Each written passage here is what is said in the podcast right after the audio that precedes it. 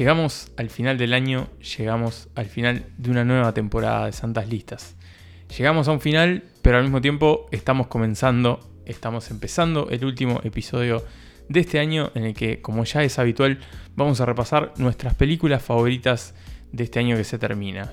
¿Quiénes lo vamos a hacer? Nosotros, Santas Listas, los responsables de este podcast de cine de Polenta Entretenimiento Sonoro. Mi nombre es Nicolás Tavares y saludo una vez más y por última vez en el año a los señores Emanuel Bremerman y Pablo Estarico. ¿Cómo están?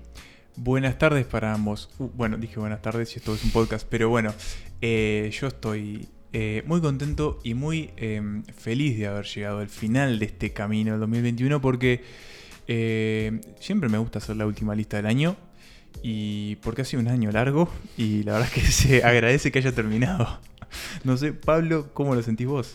Muy, muy emocional eh, este reencuentro y despedida de Santas Listas eh, en este final de temporada, la lista de nuestras películas favoritas del año. Estoy orgulloso de nosotros, estoy Mm. orgulloso por el camino recorrido, pero como en otros episodios finales, ya habrá tiempo para reflexiones justamente sobre el final de este capítulo. Eh, me fue muy difícil esta lista, creo que más que otros años y creo que fue porque justamente sucedió algo que aventuramos el año pasado y es que en 2021 se iba a venir un torrente de películas Sí. que francamente siento que no ha terminado, eh, que nos queda mucho, o sea, que nos queda mucho por ver y también siento que este creo que fue el año en que vimos más cosas diferentes entre nosotros, no sé si están de acuerdo. Puede ser, puede si bien ser. hubo puntos en común a la hora de hacer la lista general, como que hubo tanta cosa por ver que no fue tan no fue tan recurrente que, que quedáramos sincronizados, digamos, en, en lo que vimos. Sí, que otros años, por ahí el año pasado quizás fue como todo mucho más escueto porque justamente No eso había hubo tanta mucho, más cosa. me- mucho menos estrenos debido a la pandemia. Y este año, bueno, todo lo que había quedado pendiente del año pasado, más todo lo que estaba previsto para este año, llegó todo junto, sobre todo aparte ahora se, como, como que a fin de año se concentraron un montón de cosas, se cargó mucho ahí como el calendario. Y creo que incluso también, como dice Pablo, creo que el año que viene también va a pasar un poco lo mismo, sobre todo como en la primera mitad, que hay cosas que, que- que ya, ya se estaban produciendo pero que habían quedado postergadas por la pandemia, que bueno, que como, que como que ese torrente va a seguir fluyendo. Así que sí, creo que este año fue bastante difícil también. Siento que fue un año, como decía Emma, muy largo y que tuvo muchas cosas. Pasaron un montón de cosas este año. Siento que la temporada nuestra también fue muy larga, más allá de que fue Sí, sí. lo- la- la- tuvo la duración habitual. Pero bueno, fue un año bastante particular con un montón de cosas buenas y un montón de cosas malas. Pero eso sí, siento que así como el año pasado fue como un año muy quieto, este Mm. año fue un año muy, muy cargado de cosas, lleno de eventos. Pero bueno, lo, lo intentamos resumir en estas 10 películas que están acá, que están en esta lista que, que se confeccionó con nuestro método habitual entre los tres.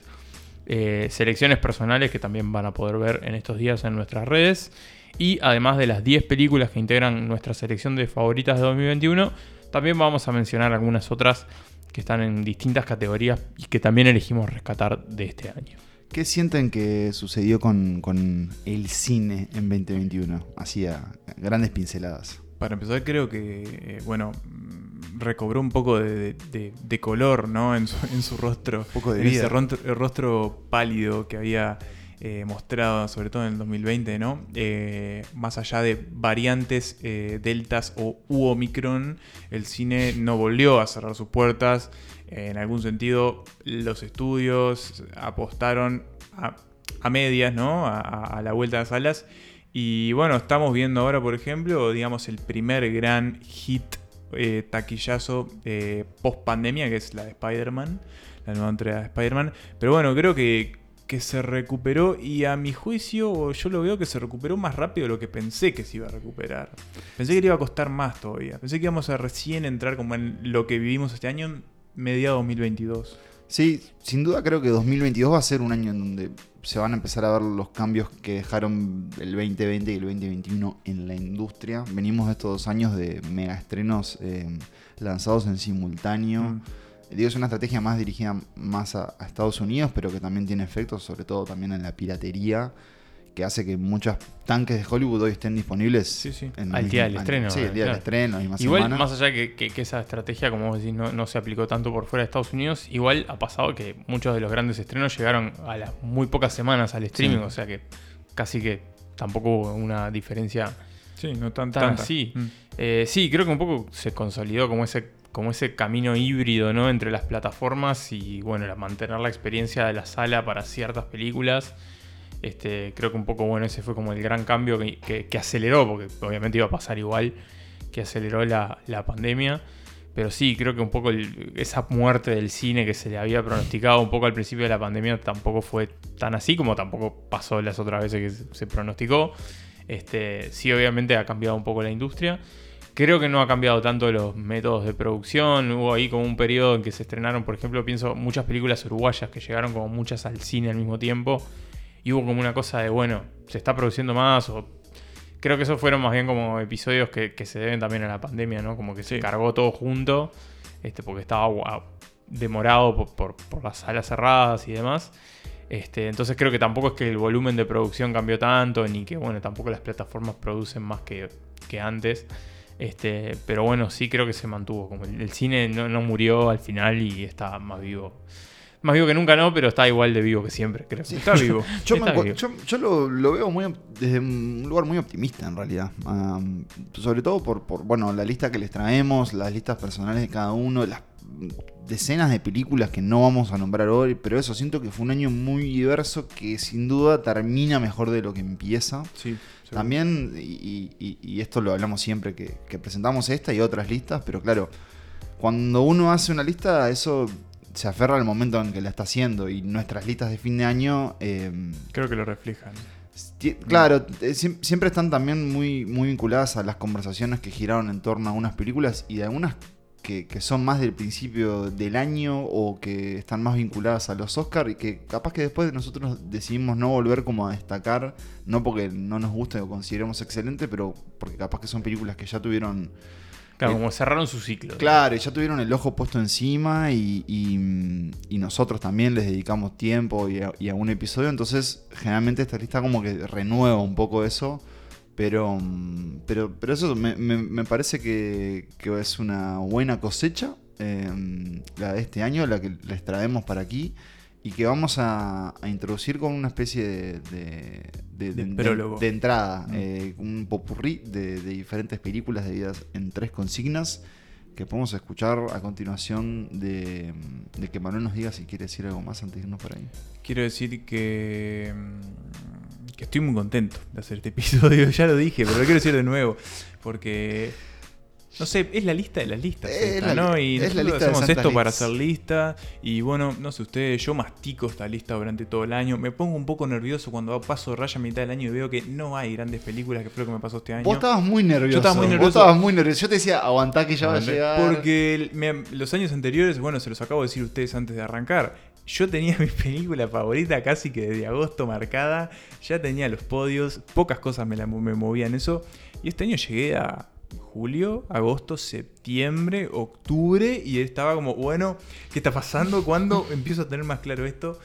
Eh, bueno, al final eso empezó a pasarse en limpio. Igual, debo decir, y se los dije también, debe ser mi lista más pareja entre las películas, o sea, más intercambia- ca- intercambiables. En también, sí ¿no? misma, Mm, esa, mm. después vamos a, compartir en nuestras redes, obviamente, la, la lista global, pero después la personal que cada uno presentó a santas listas. Eh, vos decís que esa lista puede intercambiar. Los puestos Sí. son muy intercambiables entre sí. Hoy, mañana y pasado. puestos podrían, mañana se, se intercambian entre ellos. Pero bueno, fue el momento que, que hubo Sí, que, concretar. eh, bueno, ahora sí. Vamos a... ¿Qué, qué queda, qué queda por decir de, de este ejercicio? Eh, no queda nada, Felices no queda fiestas. nada por decir. ya nos despediremos. Ah, nos despediremos al final. Eh, y pasaremos raya de este año, de esta quinta temporada de Quinta. Santas Listas, no Quinta, sexta todavía, de quinta. esta quinta temporada. Que mm, em, cierra con una selección que mm, vamos a presentarles a continuación después de este sonido que escucharán ahora.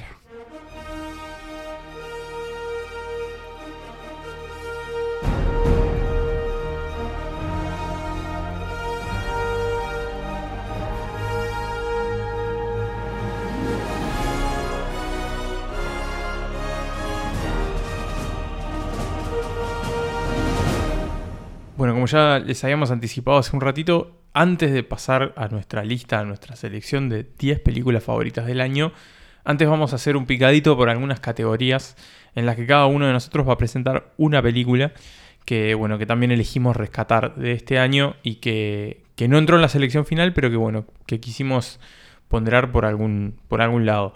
Y vamos a empezar con una selección de tres rarezas, digámosle, tres películas que, que nos llamaron la atención por algo en particular y que, y que, bueno, que nos parecieron como de las cosas también más únicas y destacables de este año.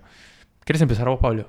Dale, cómo no. Podemos adelantar que esta selección de tres rarezas corresponden casi todas al género. Eh, hay ahí como un, un borde con, con el terror.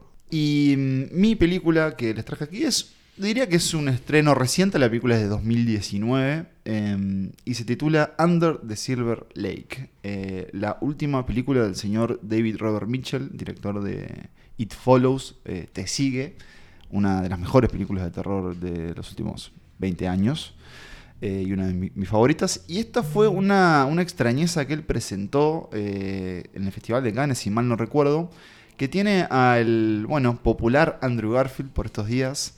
Eh, básicamente como un muchacho, una especie de slacker que se enreda en una gran conspiración en la ciudad de Los Ángeles que involucra asesino de perros, eh, músicos inmortales, cultos en Hollywood, muchas pistas sobre pistas y laberintos sobre laberintos. Es una película larguísima, bastante demandante, bastante inexplicable por momentos, pero que una vez que termina no te abandona. Y mm, yo quería traerlo sobre todo porque considero que Andrew Garfield tuvo como un año muy, muy... eh, prolífico. muy prolífico, en donde, en donde lo vimos promocionando, bueno, películas que no son las mis favoritas, no vi Tic Tic Boom, pero entiendo que, el, Yo bueno, tampoco y no creo que la vea. yo creo que tampoco, pero dicen que su actuación está bien, pero bueno, también eh, hizo una que sí fue interesante de Gia Coppola, que se llama Mainstream. Él siempre como que es muy interesante igual en lo que Y haga. también hizo películas. También hizo otra que creo que cuando salga esto ya todos van a saber qué películas, hizo. Sí, sí. Pero sobre todo lo que hizo fue eh, varias giras de, de promoción negando que estaba en Spider-Man 5 Camino a casa y creo que por, Por eso lo va, tanto- va a ganar el Oscar. Es uno de mis actores predilectos y Under the Silver Lake es una película que viene creciendo en mí este, mes a mes porque bueno, la vi este año y se las quería recomendar.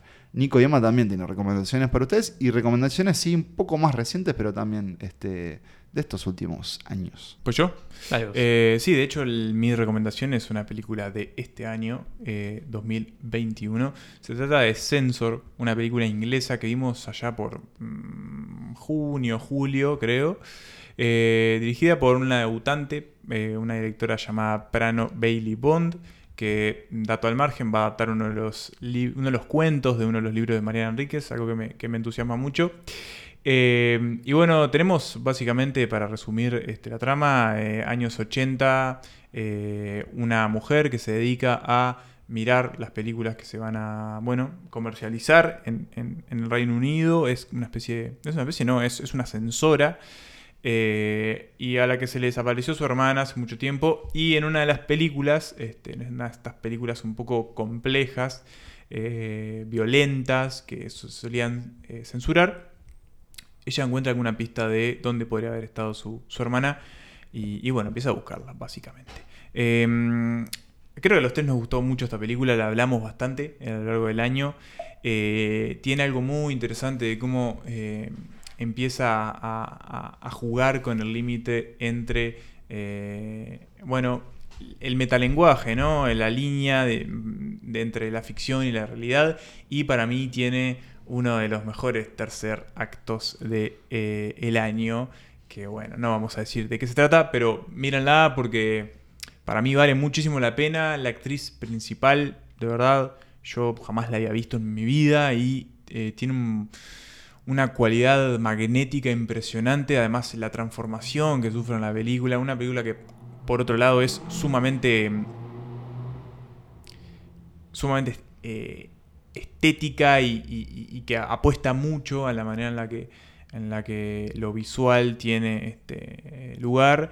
Y bueno, para mí fue una, una grata sorpresa Sensor. Y creo que para todos. ¿Te, te había gustado el final, final? Porque me acuerdo que, que yo te lo había como No, lo habíamos comentado mucho y lo habíamos Eso. linkeado con otra. ¿Con que cuál? casi aparece en mi lista. Ah, sí, con- Sign Mode. Es verdad, es verdad. Eh, Y lo habíamos discutido bastante porque, bueno, A mí me encantó el final. tienen punto en Ah. común Tiene también la curiosidad de que tiene una pata, entre comillas, uruguaya, podríamos Sí. decir. Exactamente, sí. Uno, uno de sus co-guionistas, el, el guion este, es de la directora de, de Prano, pero el, el co-guionista es Anthony Fletcher, que es un dramaturgo inglés que vive en Uruguay y trabaja en Uruguay hace un montón de Sí, años. Para la Comedia Nacional. Así es, y también, eh, digo, es cineasta. él en- Y que también va en a estar involucrado en la, En la adaptación. la adaptación de eh, las cosas que perdimos en el fuego. Sí, Exacto. Estaría lindo de, algún- de alguna forma que Censor llegue a los cines uruguayos. ¿no? Mm, Tal vez. eh, Ya- no, sí. tiene un año más. Las películas tienen dos años de recorrido, Mm. pero no tienen. Digo, no tienen por qué llegar como estreno. Puede No, llegar de no, alguna no, otra no, forma. llegan el sí, streaming, obviamente. Claro, eh, pero sería interesante que la vieran y sería interesante que si ven esa, también vean la que les trae Nico. Puede Mm, ser una sí. buena doble programación, porque Sí. de hecho creo que hay un- algunos puntos en común. Sí,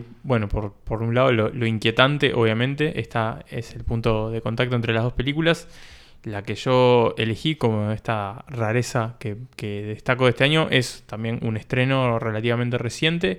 Es una película de este 2021 y se llama Lamb, eh, Cordero, obviamente, en inglés. Y es una película, más allá de que tiene un título inglés, eh, es una película islandesa en realidad. Es una película que tiene un nombre mucho más complicado que no puedo pronunciar, así que la voy a nombrar por su título en inglés. Y que tiene como una cosa media de cuento folclórico en algún punto. También tiene muchos elementos de, de drama familiar, este, de, sí, de, tragedia familiar.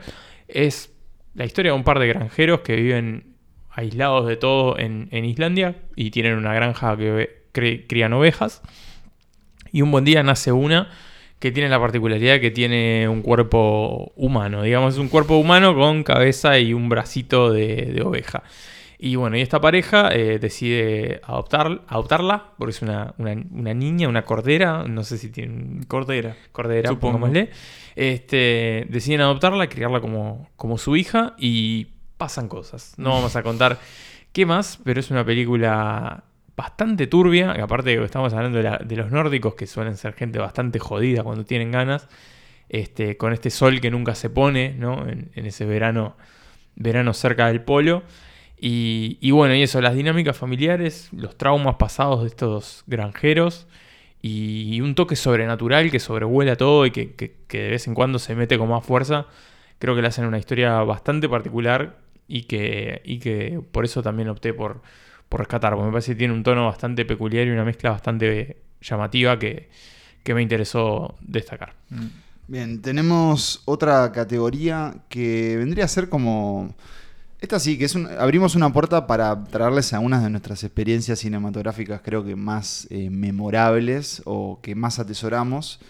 Eh, así que si no les molesta empiezo yo. Eh, me molesta un poquito, pero dale, no A pasa esta altura nada. del año, no pasa nada. Las dale, cortesías dale, ya, se perdieron. Eh, mi elección eh, de un, digamos, una película que creo que la consigna también era que no fuera estreno, ¿no? O- Claro, era una película de cualquier época. De cualquier que época, nos ahí haya gustado mucho, pero que hayamos visto este año. Bien, yo quise recordarles eh, la jo- fría jornada, creo, si no, si mal no me equivoco, eh, en la que este trío de cinéfilos, de amigos, como nos han presentado Sí. equivocamente en la Sí, prensa, am- amigos. Amigos. Amigo. eh, fue a Cinema- Colaboradores. sí, Claro. Fue a Cinemateca a ver la película Stalker del señor Andrei Tartovsky. Eh, yo recuerdo que hacía frío, Creo que hacía Sí, frío. sí. eh, o por lo menos Fue en recuerdo invierno, sí. sí, haber entrado los tres de campera a la zona, eh, justamente en este paralelismo con esta película, bueno, de estos tres hombres que ingresan a, este, a esta extraña propuesta de, de Andrei. Siendo sincero, no voy a comentar de qué trata No, no. Stoker, no es necesario, simplemente es de esas películas que hay que Es ver. una experiencia. Es una experiencia que, a la que hay que someterse. Nosotros tuvimos la fortuna de, de hacerlo juntos, por eso quería recordarlo. De la mano. De la mano. De hacerlo, mm, de hacerlo en 35 milímetros, que eso también le agregó su, Mm. su cuota de, De la mano. de color. y, y simplemente creo que fue una de las mejores películas que vi en el año, eh, Sí, más allá de eso. Y sobre todo también, bueno, uno, lo hemos dicho acá, y uno ingresa a esas obras maestras con miedo siempre, ¿no? Sí, sí. Y sobre todo en esto yo tenía miedo de decir, bueno, entenderé del todo lo, lo propuesto. Y lo cierto es que no, del todo, ¿no? Pero mm, no es la primera vez que la vaya a ver, pero me gustó mucho que haya sido con ustedes. Bien. Emotivo. Bueno, yo mi selección es bastante más reciente, es una película del 2008 que, vi simplemente en casa. Está en YouTube, dato. No está en la mejor calidad, pero, pero se deja ver bastante bien. Y bueno, es Historias Extraordinarias, esta película argentina de un director que de alguna forma va a aparecer después en nuestra.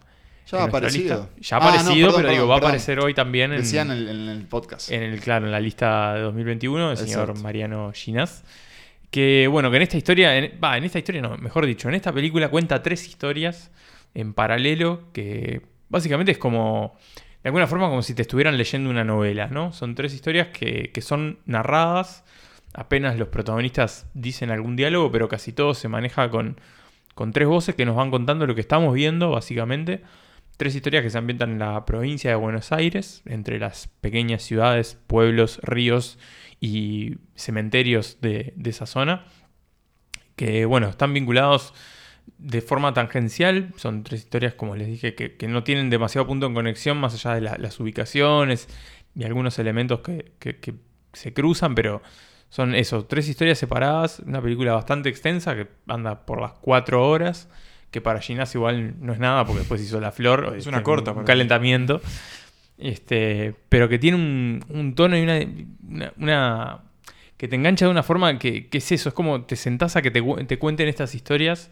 Tiene un gran laburo de guion y, y me fascinó mucho el ejercicio narrativo que plantea esta película. Sí, tal vez sea su gran obra más allá de la flor. es- creo que es la puerta de entrada para muchos. Y, y el arranque es, es- es- es- Maravilloso. Es excelente. Y todo lo que va a proponerte después también. Sí. Sobre todo por lo impredecible. Y, y bueno, también un gran talento en la narración, ¿no? En, Claro. en la narración, digo, dentro de la historia. Dentro de la historia. Hay narración.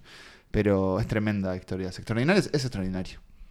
Y Emma. nos quedamos en Argentina porque yo no voy a hablar de una película, sino que voy a hablar de un señor que se llama Martín Rechman. Un- una experiencia de visionado. Una experiencia de visionado, exactamente. Eh, algo, creo que el año, el año pasado hice algo similar diciendo que quería hacer esto con Petzold, que lo hice este año. Claro. Pero además lo hice con Rechman y es esta cuestión de seguir como la filmografía eh, de este director que, bueno, es parte de, de- de la nueva ola del cine argentino, el nuevo cine argentino. Eh, ya Perdón, es bastante la nueva veterano, ola, además. claro. Pero que, ya tiene, que ya de nuevo no tiene tanto. en el pero- 2000, Sí, ¿no? sí, Claro. no, Los cine- los no- no 90. cine argentino, claro, despunta en los 90, que va a fines de Claro, los para mediados, aclarar, fines. para quien Sí. no sepa. Exactamente. Y, mm, y bueno, este, a él entré porque en el momento en que se muere Rosario Blefari, yo mm, quise ver su película emblemática, que es Silvia Prieto, y bueno, estaba dirigida por este director. La vi, me pareció una película increíble, eh, extremadamente entrañable y dije, bueno, voy a seguir por acá. Y eso hice este año y me vi todas las películas que había disponible de este sujeto. ¿En dónde? En la plataforma de Movie, que es casi un chivo, pero bueno, Bueno. es, ha sido como un... Hay que un- celebrar el buen trabajo. Sí, sí, es, es, es un- una un gran muy año. buena curaduría. Muy con B larga, Mm, por las dudas. Movie con B larga. Eh, y bueno, ahí me vi este, Los Guantes Mágicos, una película genial. Rapado. Rapado, dos disparos y el corto Shakti también. Eh, y la verdad que a mí, Rechman eh, es un tipo que, que me di cuenta que dentro de sus películas y es como entrar a la casa de un amigo, donde ya sé cómo son los códigos, que básicamente el código es una comedia absolutamente apática, en donde los personajes seca. hablan como robots, como una especie de, de- de- de entes a los que les chuparon la energía, pero aún así todo concuerda, todo es muy... eh, ¿Cómo poder decir? Es- Todo fluye. todo pero- fluye en el absurdo. Claro. Y mm, bueno, se disparan situaciones eh, increíbles y, y Si- bueno. Si, tuvieras que elegir una como puerta de entrada para quien nunca. Para alguien que nunca haya visto una película de Martin Rechman. Sí, eh, Los Guantes Mágicos. Bien. Me parece, más allá de que creo que es la mejor película de Silvia Prieto y que Dos Disparos me parece muy divertida. Creo que Los Guantes Mágicos, eh, que bueno, tiene ahí una gran actuación de Vicentico. Estaba Lea Bertuccelli también. Hay unos chistes que lo he repetido durante todo el año eh, y me parece, me parece una película, una película genial. Eh, así Ya que, que- invito. Ya que estás en, en Buenos Aires, te pido que vuelvas a este lado del Río de la Plata. Cómo no. porque mm, Y para que nos introduzcas en este apartado de cine uruguayo, señores, cine local. Eh, desde donde nace Santas Listas, aquí en Montevideo. De Uruguay al mundo. Y queríamos hacer un apartado por algo que, bueno, Nico ya, ya adelantó, que es que fue un año muy particular, eh, de alguna forma también muy prolífico en su diversidad para el cine uruguayo, porque en- sobre todo en la segunda mitad del año tuvimos un manojo de estrenos eh, muy cercanos uno entre otro, pero de, toda- de todas películas muy interesantes, todas Mm. con algo como para proponer o decir, y, y teníamos algunas de ellas para destacarles. Por ejemplo, esta, ¿cuál, Emma? Las vacaciones de Hilda, la ópera prima del director Agustín Manchero, que bueno, acá en realidad eh, vamos a ver de dos películas.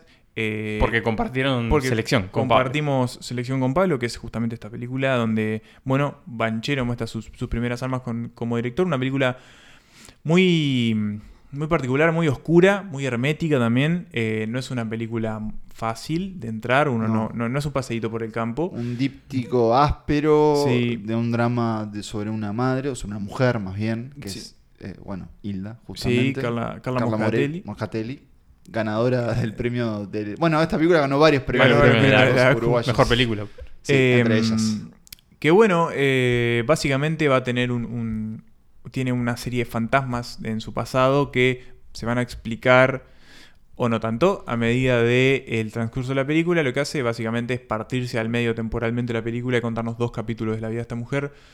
Creo que los coincidimos que fue una experiencia súper grata. eh, Sorprendente. Sorprendente, recuerdo que salimos de la sala como con muchas ganas de comentarla y bueno, con muchas ganas de ver qué, qué sigue para, para Banchero, ¿no? Y mm, también muy, no, no sé si conmovidos, pero sin duda sorprendidos por el, el final, uno Mm. de los mejores finales del cine uruguayo, creo que Nico también Sí. vos coincidas en eso.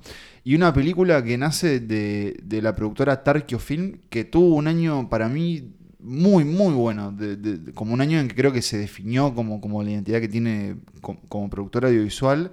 No solo por el, por, por el lanzamiento de las vacaciones de Hilda, sino también por otra película que Nico va a contarles o revelarles a continuación. Que, ¿Cuál es? Bueno, se llama Directamente para Video. Es un documental, el único documental que aparece en toda esta selección, en todo este episodio.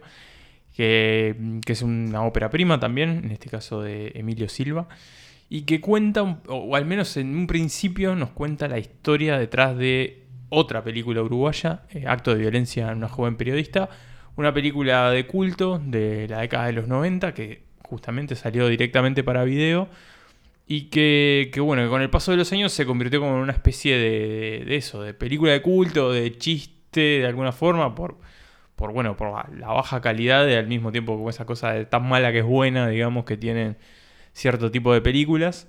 Este, por las actuaciones, la forma en la que está filmada, los escenarios donde transcurre, todo es como súper absurdo, pero al mismo tiempo no de- dejar de mirarlo. Y bueno, de la obsesión por esta película surge este documental que en un principio parece ser como una especie de documental homenaje, de detrás de escenas, cómo se filmó, este, otros artistas que de acá y de Argentina que van contando su influencia y cómo les, les pegó la película. Y de a poco el documental se va convirtiendo en otra cosa, sobre todo a, partir del momento que, que- que empieza a enfocarse más bien en la figura del director de Acto de Violencia, de Manuel Lamas. Y la cosa se empieza a poner turbia, se empieza a poner turbia, se empieza a poner oscura, empiezan a pasar cosas raras. eh, y el documental termina virando hacia un lugar sumamente extraño, pero al mismo tiempo sumamente fascinante, en el que la ficción se cruza también para contar algunas cosas. La cosa se pone también bastante sobrenatural en algún momento, pero bueno, todo lo que nos está contando en realidad son elementos que uno puede decir, nada, acá está inventando. De alguna forma pasaron también en la producción del documental. De alguna forma es una película sobre la propia construcción de, esa película, o sea, del documental. Y me pareció una de las propuestas más únicas e interesantes de- del cine uruguayo de este año. Y, en general, digo, de todas las películas que vi este año, eh, directamente para video se, se ganó un lugarcito ahí en, en mi corazón. Recuerdo que, que ustedes habían visto esta película y, y yo les había preguntado y no me habían, no me habían dicho mucho, eh, porque yo estaba de licencia, me acuerdo, y, y volví y me fui a una función de las 5 de la tarde, ese, ese la hora, de Golden Hour para el cine. Eh, Y recuerdo que viví uno de los disfrutes más grandes del año en la sala con esta película. La pasé realmente bien con esta propuesta. Eh, banco mucho la que aparezca acá directamente para video. Y como, sobre todo, con, no recurso, pero esa modalidad que cobra la película o esa vida cuando empieza a plegarse sobre sí mismo y de verdad decir, bueno, ya estoy comprometido acá, tengo que saber a dónde vamos. Y, Y, es no- muy inquietante al mismo tiempo. Eso, es un documental, pero es muy inquietante. Sí, sí, sí. Tiene este Emilio Silva in- introdujo muchos truquitos en la película. Tiene como mucha data aparte sobre la película. Este, bueno, por ejemplo, hay una canción del señor Jo- John Carpenter, ¿no? Claro, Este, sí. que fue, eh, fue Dio su cedida. bendición, claro. Claro, o sea, tiene como detalles en sí misma que, que la hacen sí, eh, sin duda uno de los grandes estrenos de, de este año, estrenos nacionales. Y eso, fue un año para el cine uruguayo que, que creo que vamos a, a recordar. También, bueno, por, por nombrar como un fenómeno, el caso de la comedia de La teoría de los vidrios rotos, Sí. que fue una película que llevó a mucha gente a bien. salas. Estuvo mucho tiempo en cartel que, bueno, que- Muchísimos, que como 14 semanas Sí, sí, sí, este, o más, de o más, sí, porque después tuvo como otra vida que ahora se puede ver en... Y en- llegó como 11.000 personas. Sí, sí, o sea, como, bueno, eso creo que es muy valioso también ver ese reencuentro del, del público uruguayo con el cine uruguayo. Podrá gustarte más o, o menos la, la- la propuesta de, de comedia de, de Diego Parker Fernández, pero sin duda que entró así como una forma que hace mucho creo que no veíamos con un estreno nacional. Y lo cual para mí está bueno, porque ya sea esa o directamente para video, Las Vacaciones Hilda son tres películas uruguayas que no tienen nada que ver una Nada con que ver otra, una con otra, pero a las vez las tres este, eso, lograron, creo que en particular a nosotros decir, "Oh, qué bueno que está el cine uruguayo y qué bueno que debe estarlo, o, o- o queremos imaginar qué bueno debe ser lo que está por, por venir. Ojalá que el año que viene podamos decir lo mismo. Lo que sí les podemos decir es que tenemos ahora sí 10 películas 10. para compartirles, eh, probablemente seamos un poco más expeditivos con las primeras cinco y después ya así con la segunda mitad de tabla nos adentramos en esta lista de santalistas que les vamos a compartir después de esta pequeña pausa. Muchas gracias. Es de parte de los dos, Piraña y yo. Yo no te traje nada, pero si querés te puedo regalar un mes gratis de paseador. ¿Cómo vas a hacer? ¿Te tenés que venir todos los días hasta acá? ¿No te queda muy lejos? Y que lo vaya a buscar Alejandro, ¿no? Bueno, eso tiene su costo. Alejandro es remisero. Cada viaje en remis tiene su precio. Es su trabajo. Es cierto, imagínate. Daniel vive en capital y Alejandro en provincia. Es un recorrido de por lo menos 10 pesos. Yo puedo cubrir el costo de los viajes. Ya está, mi regalo es ese. Mientras duren los paseos de Daniel, yo me hago cargo de ese gasto. Perfecto. Empezamos esta lista de 10 películas. Las 10 películas que Santa Lista considera como las películas que este podcast cree que son las películas que para Santas Listas son las 10 favoritas del año. Eh, y empezamos por una que se estrenó hace muy poco en una plataforma, una película grande eh, que tuvo recorrido por festivales y que, y que bueno, viene con este ruido eh, de, galardones y premios y bueno, la, vuelta de, su directora, que hace mucho tiempo que no, que no estrenaba una película, que, y se trata de mm, El poder del perro, la nueva película de la directora neozelandesa Jane Campion, que tiene entre sus eh, intérpretes a Benedict Cumberbatch, a Jesse Plemons y a Kristen Dunst como, digamos, el trío principal. Bueno, básicamente, ¿qué nos propone El Poder del Perro? Que además seguramente es una película que varios de los que estén escuchando la hayan visto porque le fue muy bien en Netflix en sus primeras semanas. Dice Netflix. Dice Netflix, siempre, ¿no? Entre comillas de eso. Pero sí, estuvo incluso en Uruguay en el ranking de lo más Sí, visto. estaba tercera, cuarta, ¿no? Era no tipo, sé si no ¿y llegó a esta- estar primero. y era, todo. ¿y esta película que acá? Eh, pero bueno, eh, ¿qué tenemos? Es un western. Es una película está eh, ubicada en la Montana de 1925.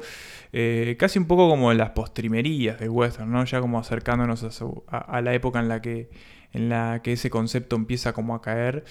Eh, y tenemos a, dos hermanos que, bueno, tienen un, un rancho y a los que le va muy bien, sinceramente, tienen bastante billulla. Eh, y bueno, se dedican, han dedicado toda su vida a, bueno, a vender y ganado y criar y los cueros y bueno, cosas que se hacen en, en- ese lugar, en esa época. Eh, uno de los hermanos, Jesse Plemons, se casa con Kristen Dunst. Kristen Dunst tiene eh, un hijo de unos 19, 20 años. Y el encuentro entre este hijo y Benedict Cumberbatch y sobre todo el- la influencia que va a tener el personaje de Cumberbatch en el resto eh, va a ser como el disparador de lo que esta película eh, presenta. Yo eh, fui el único que puso esta película en la lista. y entonces voy a defender En tu un poco lista. en mi lista, en mi lista personal. Yo te confieso que quedó afuera de las 10. Sí, estuvo en la discusión. Estuvo, en, estuvo las, en la estuvo en discusión. las 15. Bien, bien, bien. Yo pensé que no, que quizás no les No. había caído tan A mí me- pasó lo mismo como que a Pablo. Estuvo como Mm. ahí. Pero para mí, yo para empezar nunca había visto una película de Jane Campion. No, no vi La lección de piano, que fue la, con la que estuvo nominada al Oscar y, después, y ganó la Palma de Oro. Y me encontré con una, con, con una película que, que la pienso con un montón de ideas súper interesantes sobre lo que subyace detrás de lo que estamos viendo en realidad. ¿no? Para empezar, con la edificación de este personaje que me pareció fascinante de Benedict Cumberbatch, que con una interpretación que, bueno, de seguro le va a traer algún No, que al otro- menos una nominación al. Oscar. Eh, y que más allá de que está, yo sentía que estaba viendo una película que estaba fabricada para, para llevarse la mayor cantidad de premios, aún así eh, sentía que estaba viendo algo bastante genuino y eh, que me estaba, eso, como revelando o al menos eh, dándome a entender que por abajo de todo lo que estaba pasando con esa familia había algo mucho más interesante y mucho más sutil que, bueno, uno como espectador tiene que empezar a activar ciertas, este, no sé, referencias o, alarmas eh, para, entrar al, al- al núcleo de la película. Eh, yo la disfruté mucho, El Poder del Perro. No esperaba disfrutarla tanto, esa es la verdad, no tenía mucha expectativa con esta película y sinceramente me, me- me sorprendió y por eso se ganó como, como un lugar por acá. No sé qué le pasa a ustedes con esto. Yo de, de Jane Campion tampoco había visto nunca, nunca había visto su cine. Eh, sí había visto Top of the Lake, que fue una Ah, serie no, que no. ella hizo con, con Elizabeth Moss, una serie en Australia. Vi unos episodios de la primera temporada, un policial muy, muy bueno, muy crudo. Y eso era como lo que tenía para entrar a esta película. ¿Qué me pasó? Eh, lo que a veces pasa con las obras de arte, y es que hay momentos en que no era, digamos, no, no, se, no se coincide la experiencia del visionado con el interés. Y te confieso que la vi muy cansado y. y Y te no- perdió. Me- algo larga, algo sí. se perdió. No es, que- no es que se me hizo aburrir, al contrario, me pareció fascinante como, como ese, ese relato en capítulos. ¿no? Una Sí, Hay varias películas de- de- del año y de esta lista que son que que están, están, na- divididas en sí, capítulos. que están narradas así, es verdad. Mm. Eh, también las, las actuaciones, sobre todo el clima, ¿no? El- el- ese clima opresivo de alguna forma Sí, en donde... Como la tensión constante que hay. Sí, pero, como- pero, no, pero no forzado tampoco. No, para nada. Es como, es como una especie de aberración que no, no sabes bien muy bien de dónde viene, pero se está empezando, te está empezando como a Mm. socavar ahí. Y eso me gustó lo eso que dijiste vos, que es, que es verdad, que es el- lo que en realidad estamos viendo no es lo que estamos viendo. Como Mm. que todo el tiempo la película empieza cada vez como más a, a revelar eso. Y, y el final sí que, Sí. que me quitó el sombrero de vaquero. Yo quedé con, con la, con la boquita abierta. porque final, me sí.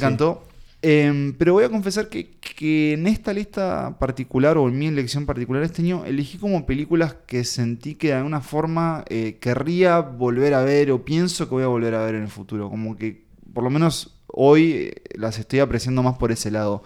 Y con el del poder del perro siento que la voy a ver de nuevo, pero porque hubo algo en esa primera visión que no, que no sucedió. Porque a vos te encantó y a otros colegas queridos también y la crítica en general también es una de las películas que aparece como en- Sí, de las mejores del año. de las mejores del año sin duda y por eso agradezco que esté acá eh, y por tu énfasis voy a darle otra oportunidad. Y, Sin apuro, igual. y- pero acá sí me lamento, me lamento que esta película no esté en el cine. Porque es una Sí, película es una para el película cine. eh, tiene, tiene unas dimensiones la Sí, película. es muy monumental. Eh, Eh, tiene un por- scope. Claro, Sí, que por el es- lugar donde transcurre también, ¿no? Como ese campo vasto y esas montañas Sí, de fondo. y esas- Tiene Montana. una fotografía más muy- increíble. muy- Montana vía, eh, vía Nueva Zelanda, porque fue filmada Sí, allá. y me gusta mucho igual cómo pasa también de un poco para simbolizar también la opresión, ¿no? Cómo la película está pasando constantemente de estos como paisajes súper abiertos y amplios, estos cielos enormes que se te caen encima, a por ejemplo una toma súper cerrada en los, cómo los músculos de los caballos están tensando o cómo los cueros empiezan a, a Sí, flotar ahí en el, en aire. Pero bueno, empezamos con el poder del perro. Una en las que, bueno, ya lo dijo Pablo, está girando la vuelta como una de las del año. Bueno, aparecen Santas Listas y vamos a ver cómo seguimos después de este pequeño audio. You got a 10. That's a cowboy 10 you got.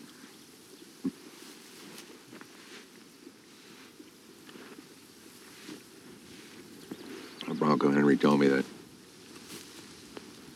a man was made by patience and the odds against him.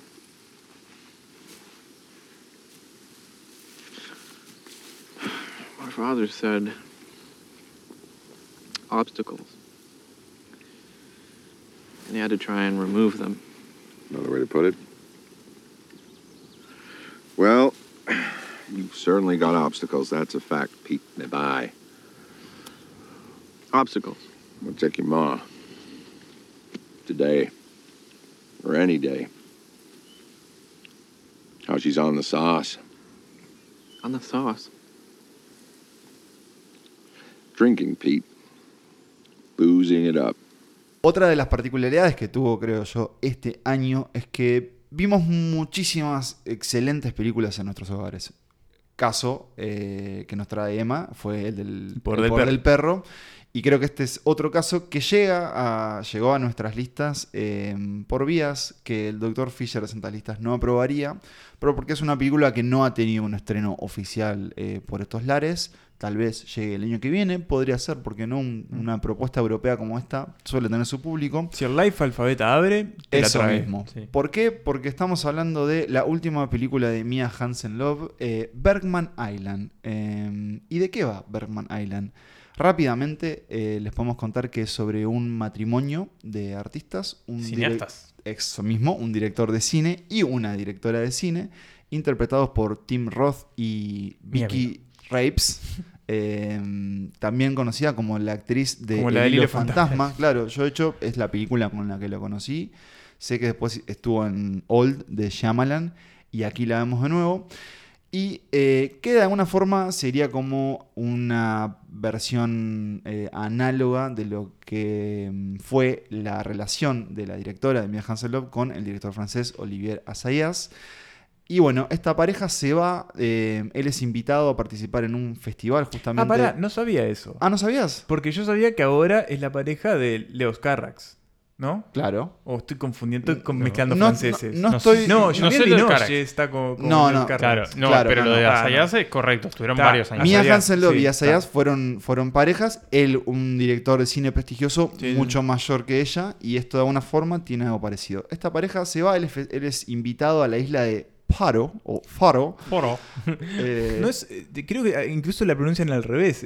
Oro. Fora. Ora, Fora. Fora. Fora. Eh, qué bueno que es una película en donde Bergman vivió. eh, Una isla, una isla. Una isla, una película. Pero Él- tiene sentido. Sí. Porque ahí filmó casi todas sus Gracias. películas. Sí, este desliz tiene que ver con la película también, eh, con Bergman Island. Eh, y que bueno, y que los tiene a ellos, a él de alguna forma como cumpliendo su- sus labores, este, mm, más, de obli- de obli- más sus obligaciones en el festival, y a ella de alguna forma tratando de eh, escribir Superar el un guion. bloqueo creativo. ¿no? Eso, y escribir el guion de su nueva película. Entonces, es como. Es como ese subgénero que es película de vacaciones, Mm. ¿no? Que es gente recorriendo, tratando Andando en de. enco- bici. a- Andando en bici, tratando de, de encontrar su lugar. Es una película que es muy disfrutable. Pa, de- la pasas muy bien porque viéndola. querés estar Muy ahí, bien. querés estar en esta isla. Haciendo eh, el, el Bergman Safari. El tour. Querés conocer, claro, ir a- al cine a ver las copias de las películas del propio Bergman. Bueno, conocer su estudio, su casa.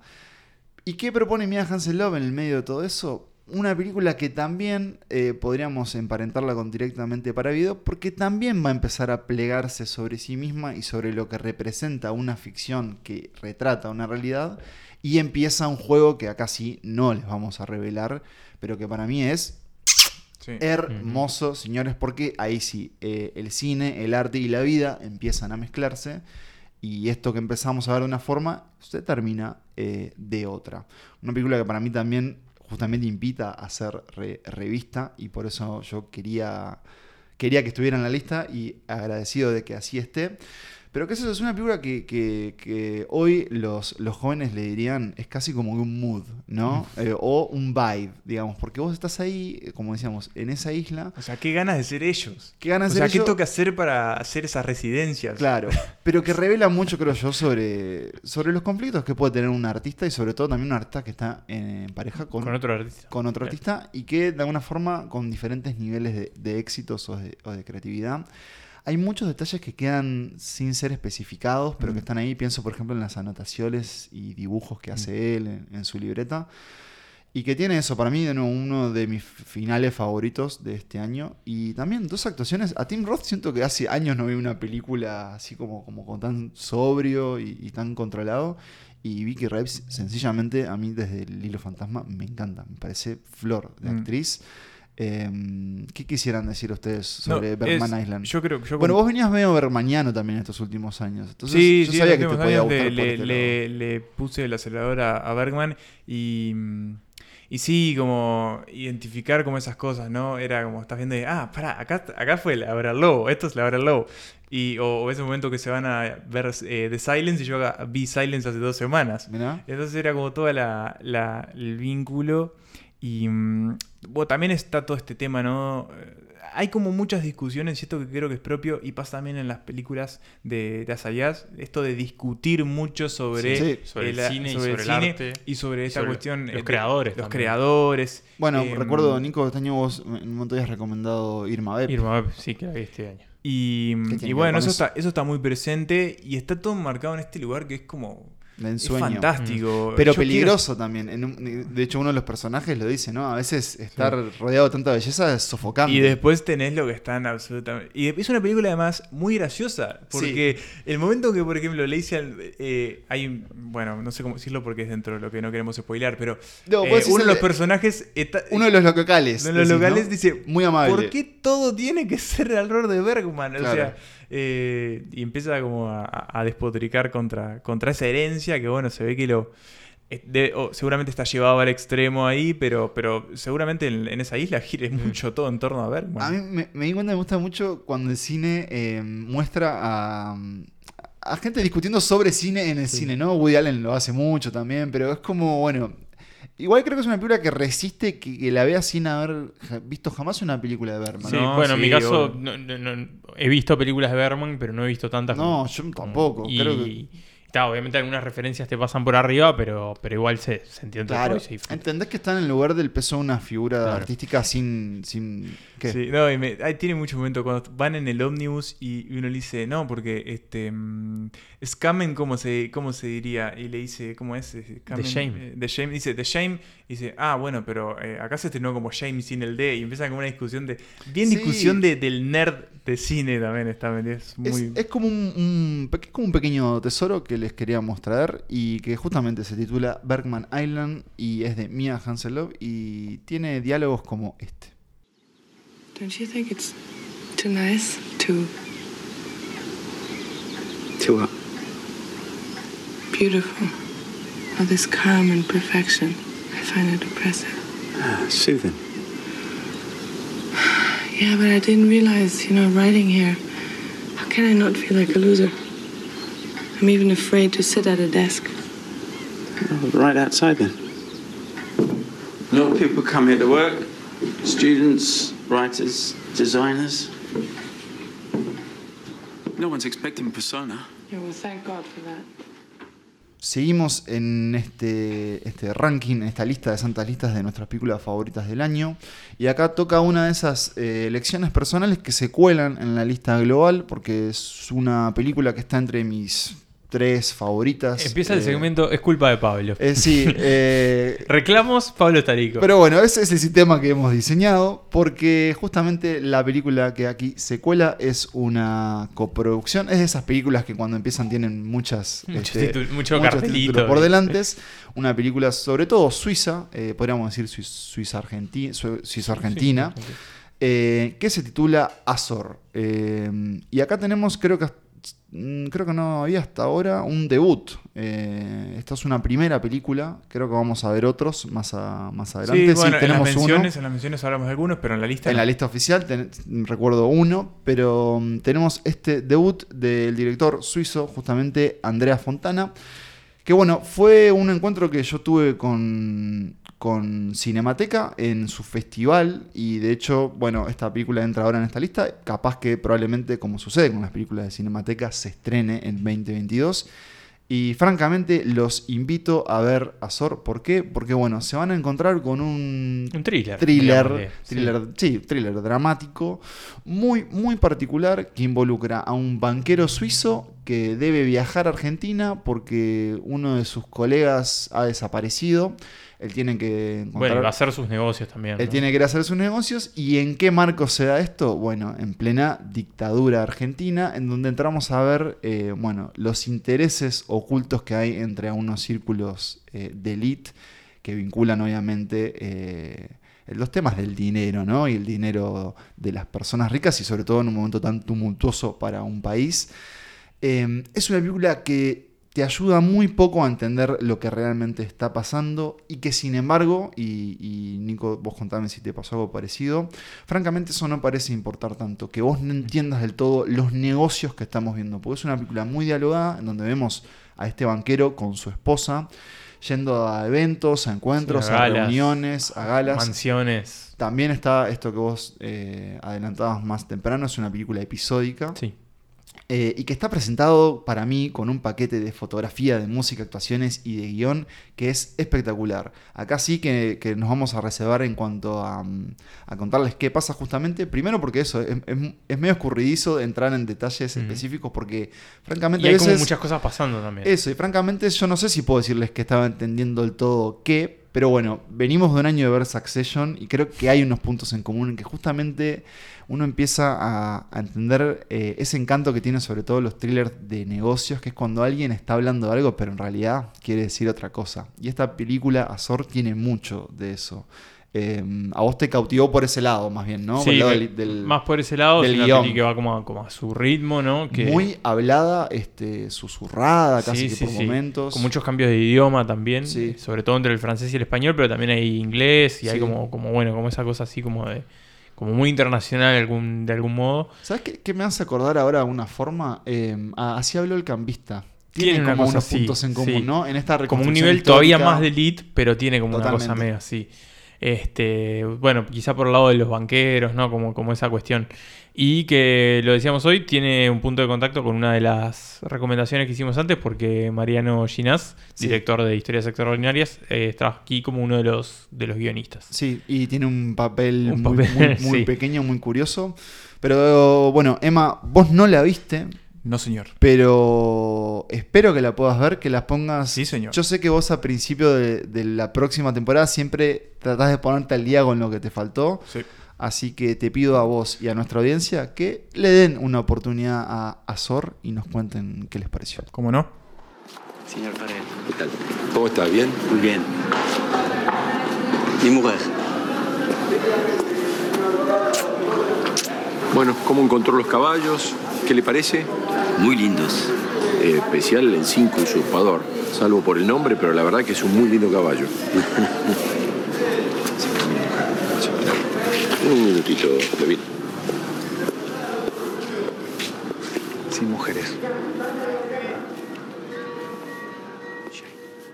Continuamos y cerramos el segmento Es culpa de Pablo con una película que en realidad a los tres nos gustó mucho. Sí, que en realidad eh, eh, a mí me salió de la lista porque entró Claro. Bergman Island. Este, y, que, y que yo, te- tengo que decirlo, no tuve en consideración porque me, llegué a dudar, o sea, no, no la consi- consideré como película. Hay algo de forma. trampa, seamos sinceros. Es un poco, es un Hay poco algo de tramposa la trampa. elección.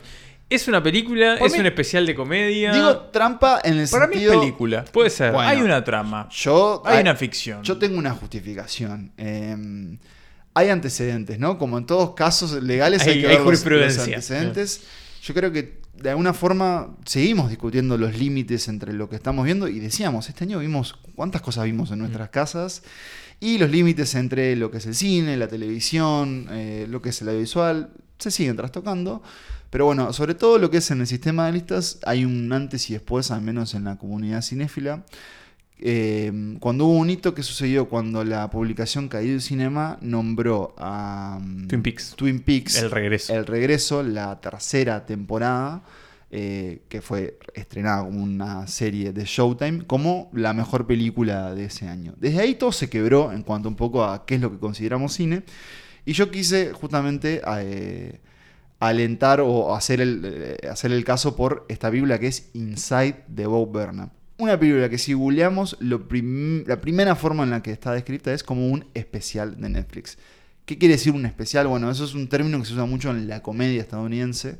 Los especiales de los comediantes suelen ser espectáculos en vivo grabados de una hora. Pero bueno, este aquí que en el medio de este segundo año- año de la pandemia, eh, Bob Burnham, este comediante estadounidense, presenta este especial Inside, que bueno, es la película que creo que vi tres veces, eh, que escuché muchas más. Millones.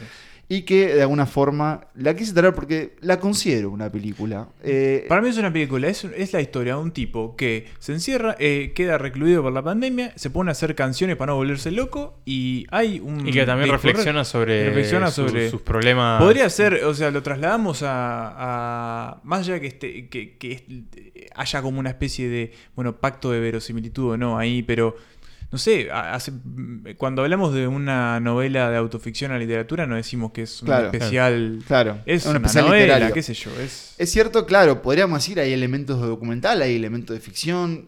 Sin duda es algo de comedia y digo, esta película no va a estar en los Oscars, de hecho creo que ganó un premio Emmy, Sí. entiendo, es la televisión, pero por lo que generó a mí, eh, o en mí, digamos, con la obra, con, con- con los textos, es además es un gran disco, además es un, un gran... Grandes canciones. Es un gran espectáculo de comedia. ¿Cuántas veces, a veces cada tanto ro- rompemos eh, salimos con alguna canción? Eh, pero sobre todo creo que por lo que lo quería traer como en esta lista de, de- de cine es porque en realidad, a, a finales de cuentas, lo que es es un tipo que agarró una cámara y filmó. Y para mí eso es cine, entonces también de alguna Sí. forma. Y, y creo que lo que él logró se pone en cuestión, ¿no? De qué tanto fue ayudado y demás, porque todo, digamos, lo que él eh, filmó, compuso, editó, parece o se promocionó como que lo hizo él solo. De Y- hecho, ah, para mí eso todavía lo termina siendo eh, más una Más película. claro. Porque evidentemente no lo hizo solo. Claro. Eh, todo Eh, parte del... Pero no sé, es, eh, para mí fue como un, un texto crucial, inolvidable, que, que- que me conmovió, que creo que representa mucho de, de- de- de las ansiedades, de las emociones, los sentimientos que, que tiene la gente de nuestra generación y muchas de las cosas que atravesamos en estos dos años. Y lo otro es que me hace reír muchísimo. Entonces, Y, eso. y también tiene momentos bastante duros, duros, duros, sí. duros, duros, duros, Y tiene temones, tiene temones, temones. Y, y por eso queríamos, creo yo, este. Es mejor musical Sí, que- claro. Es el mejor musical del año. El mejor musical del año, aunque. No vi West Side Ya sé que no, ya sé que no, pero ojo con, con Spielberg. Pero sí, eh, Inside the Boat Burnham, eh, ustedes también la supieron disfrutar con creces en su momento. sí, sí, fue Me alegra que esté acá. aunque Sí. Eh, a, a mí también me sorprende eh, y agradezco que lo hayan aceptado. Dije, bueno, usarán el poder de veto No, de no, Santa no, Listas. No, no, después que lo dije, sí, está bien. Hablemos de. De hecho, yo repito, yo quería ponerla, eh, bueno, quedó afuera por cuestiones matemáticas. Pero sí está en la lista global de Santa Listas que... mm, ¿Con qué tema nos vamos a ir? Bueno, buena pregunta. Yo Eh, creo que con... Jeffrey Eh, Bezos, ¿no? Je- El hit. Jeffrey Bezos, ¿uno o dos? Uno, uno. Bueno, ahí tienen entonces, van a escuchar un poquito de Inside the Burnham y vamos con el puesto número Seis. 6 de eh, la lista de Santa Listas de 2021.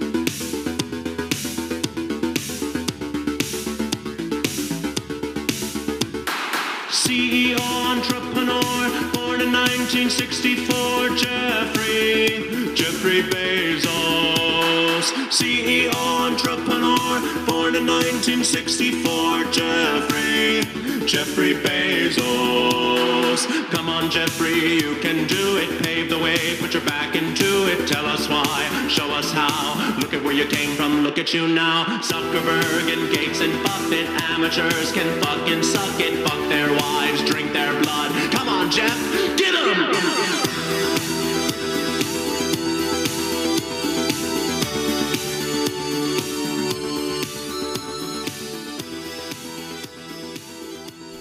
Creo que hubo eh, un capítulo de Santa Creo no, hubo un capítulo de Santa Lista en el que respondimos cosas. Y creo que en algún momento alguien nos preguntó cuáles eran las películas más esperadas de este año para nosotros.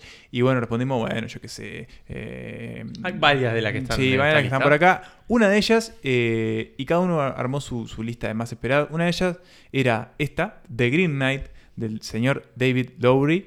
Eh, y todos estábamos muy de acuerdo que era una de las películas que más esperábamos este año. Tan es así que nos juntamos para verla en una noche memorable en la que pasamos absolutamente bien. No fue la mejor experiencia de visionado, hay que decir. O sea, no- Por la calidad de la imagen. No, la imagen está perfecta y todo está bien, pero bueno, pasaron cosas. eh, fue una, una jornada muy agradable en compañía de eh, esta película. Y bueno, tanto nos gustó que acá está en el puesto número 6 de esta lista Santas Listas. eh, y vamos a decir brevemente qué es The Green Knight. Bueno, ya lo dijimos, es la nueva película de este señor que ya nos deleitó con cosas como A Ghost Story, con eh.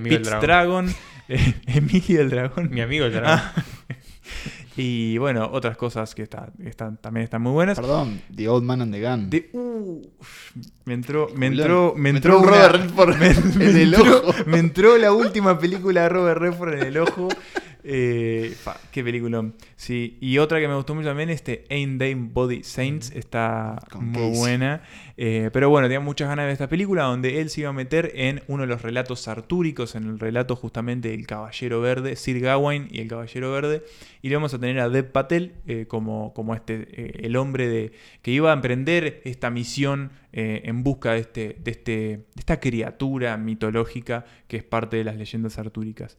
Eh, una película muy extraña desde, desde su planteo. Obviamente eh, se vuelven a tocar muchas de las cosas que, que, que ya ha como, como abordado en otras películas, ¿no? Bueno, todo el tema del tiempo, el paso del tiempo, eh, lo que, lo, cómo e- en esa búsqueda o en ese transcurrir del tiempo también las personas, bueno, cambian, se transforman o van a como adquiriendo eh, cuestiones relativas al, El peso de las decisiones también en ese tiempo. y todo enmarcado en una película extrema, cargada con una fantasía como extrema donde tenemos gigantes silenciosos que parecen salidos de Attack on Titan. Eh, tenemos zorros que hablan. Eh, Barri- barriquean, barriquean que aparece ahí, tanto. siniestro como siempre. Gente repetida. Gente doble. eh, y un montón de cosas. Y me acuerdo de otra cosa que iba a decir.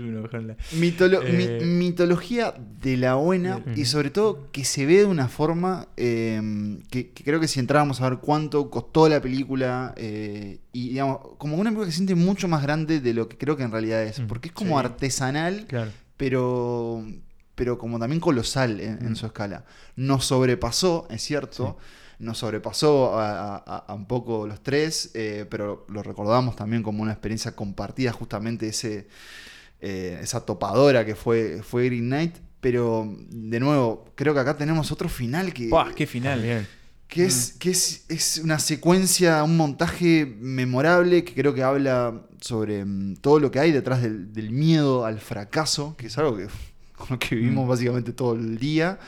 Em, A la pérdida del honor también. También. también o sea, a lo que representa vivir y un Bueno, las legado. expectativas que hay sobre uno también, ¿no? y las que se pone uno Claro. mismo, y todo en una actuación de Patel descomunal, eh, y en una película que sabemos que vamos a volver a ver. Y es una lástima de nuevo que no la hayamos podido ver en el cine, Sí. porque fue una Eh, película que es- A24 aguantó, aguantó, aguantó y cuando se dio cuenta que no le ibas por esto, nada en la puta vida, dijo, bueno, Claro. ¿saben qué? Mírenla donde puedan. Sí. Y la tiró. Así y tiene un montón de planos memorables Mm. también y súper majestuosos que, que, bueno, que también se, se disfrutarán mucho más en, en el cine, pero bueno. ¿Qué tipo, qué tipo interesante David Lowry. Yo Sí. cada vez me convenzo más de que haga lo que haga, voy a ir a ver. Sí, que- ¿estás pronto para su versión de Peter Pan? Sí, voy, sí, sí, dámela. Fue intravenosa. Eh, Él está justamente haciendo este remake para Disney, que eso nunca suena muy alentador, pero, Pero- te puedo decir algo que te puede que los Mi puede amigo el dragón, a mí me gusta mucho. Bueno, él, Lowry, ha dicho que Peter Pan, él considera que va a ser su mejor película. O sea, que él está tan confiado con lo que está haciendo, o sea, más confiado, contento con lo que está haciendo, que dice que puede ser su mejor película. Así que bueno, para prepararse antes de ver Peter Pan, les recomendamos, vean todo el cine de Lowry. Sobre todo, The Old Man and the qué Old Man película. y anímense con la aventura de The Green Knight.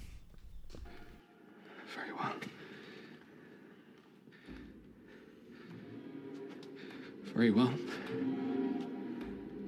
You laid down your challenge. I accepted it, and accept it still. Never forget what happened here! Upon this Christmas day.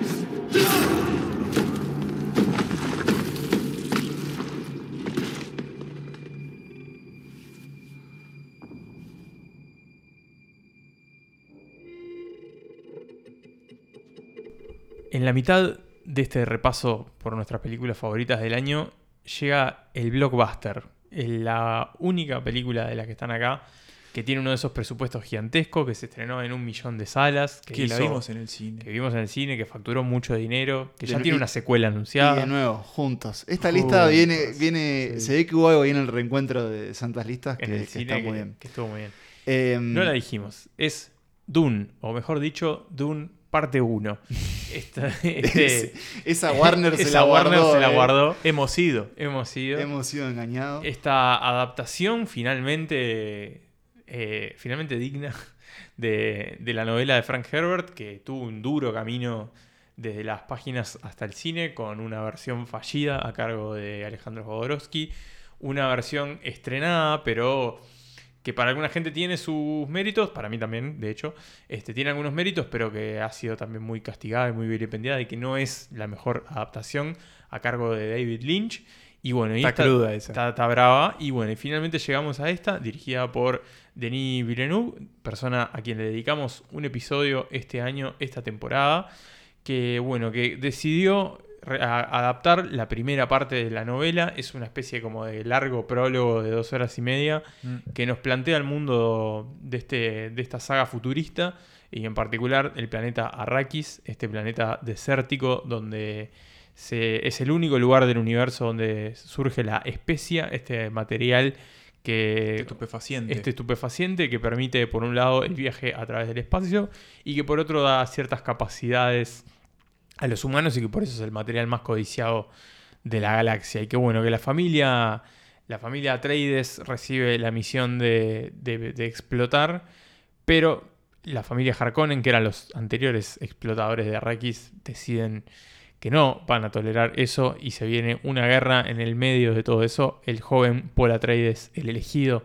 interpretado por Timothy Chalamet, que bueno, que va a tener su propio viaje del héroe, el clásico viaje del héroe, pero que está acá retratado de forma majestuosa, maravillosa y alucinante por Villeneuve y su equipo, con una música del carajo, una fotografía del carajo, un elenco enorme y, Y un cliffhanger y un gigante cliffhanger, como la sí, película. más también, grande ¿no? que los gusanos de arena. Porque Eh. estamos esperando Dune parte 2, que sale el año 2023. 2023. Que ya, eh, ahí va. Podríamos decir el año que viene, si consideramos esto ya el final de este año o el otro año.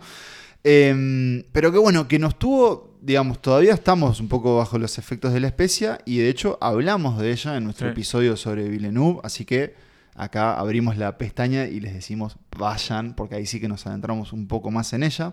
Pero creo que sabíamos que iba a estar en, en esta lista porque fue de, mm, de las experiencias cinematográficas, creo, de las que más, al menos en nuestros círculos de amigos y allegados, que generó ese boca a boca de ¿fuiste a ver Dune? ¿Qué te pareció Dune? Fuiste a ver. ¿Cuántas veces fuiste a ver Dune?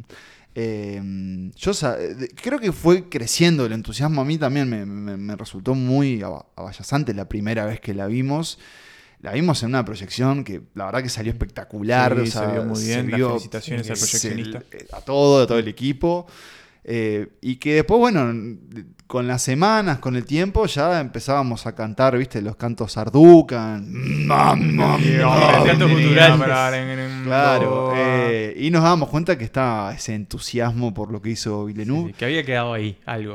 Eh, sabemos que Spider-Man es eh, la película que básicamente trajo todo el dinero que los estudios y las cadenas de cine que querían recuperar, pero Dune también tuvo algo de ese efecto. Eh, aventuramos que yo creo que va a arrasar con, no sé si arrasar, pero se va a llevar varios Oscar técnicos sin duda. Técnicos sin duda, sí, sí, sí.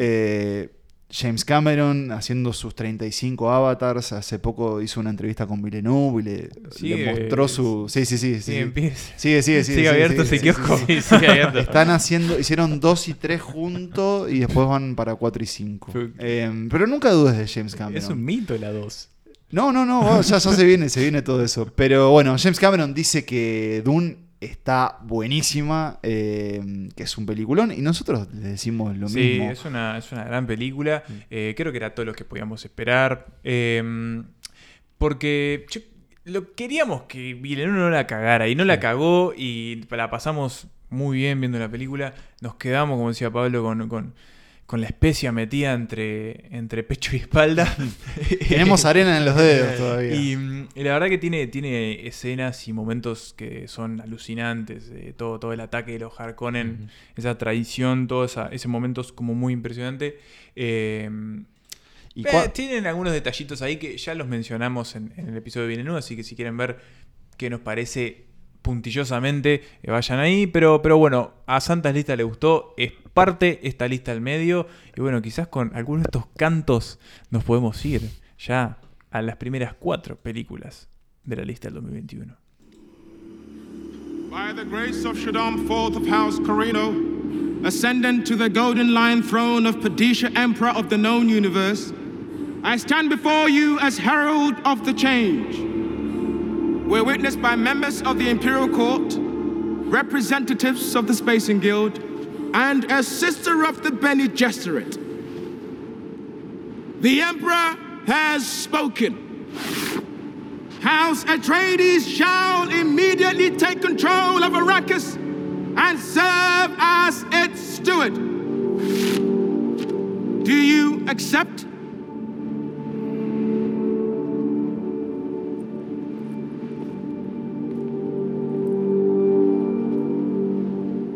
We are House Atreides. There is no call we do not answer. There is no faith that we betray. The Emperor asks us to bring peace to Arrakis. House Atreides accepts.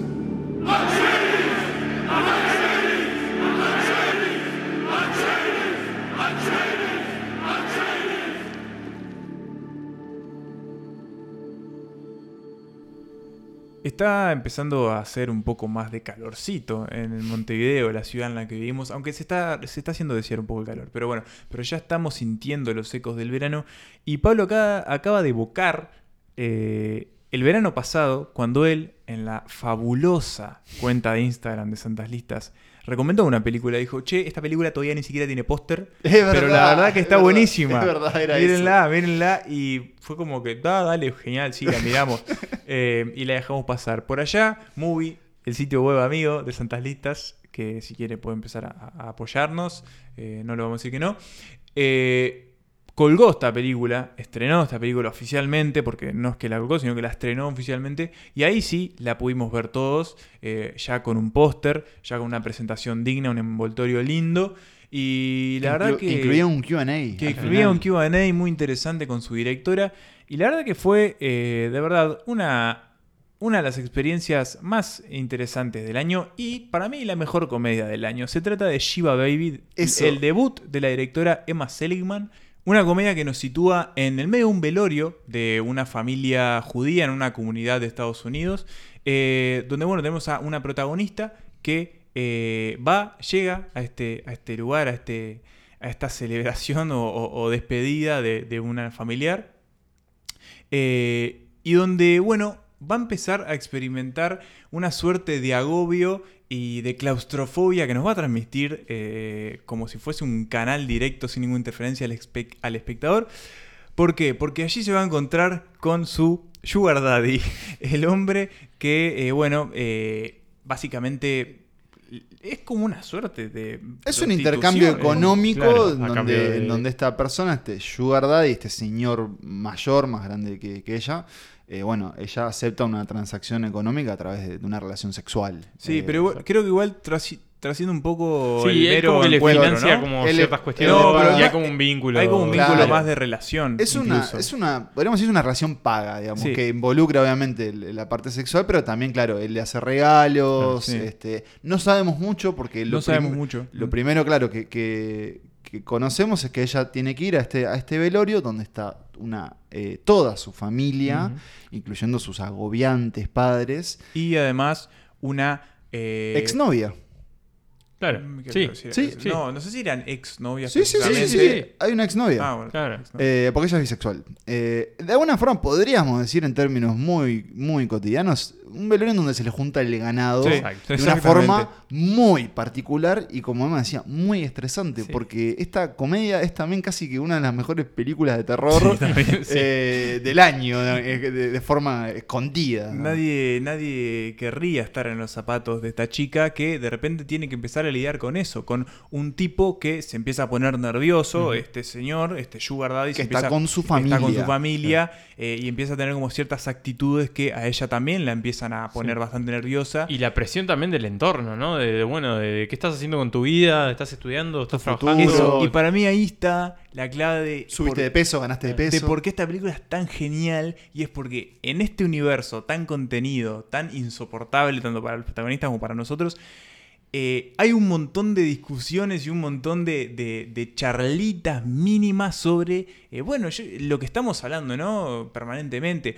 Eh, con- continuamente le preguntan, eh, bueno, ¿qué estás estudiando? Ah, pero ¿de, de eso vas a vivir? ¿O co- eso se estudia? Porque ¿Quién- estás estudiando estudios feministas. Sí. Y, mm, ¿Y quién no ha estado del otro lado de esas conversaciones este, in- incómodas donde uno, bueno, a veces está sujeto a esos intercambios con, con familiares que donde capaz que no hay un verdadero vínculo afectuoso, sino más bien Sí. el de los compromisos familiares? Sí, lazos sanguíneos. Claro, y en este caso, en, en una de las grandes virtudes de Joe Baby es que todo sucede, es una película de una sola locación, casi todo Mm. Sí. sucede en, en este, en este velorio.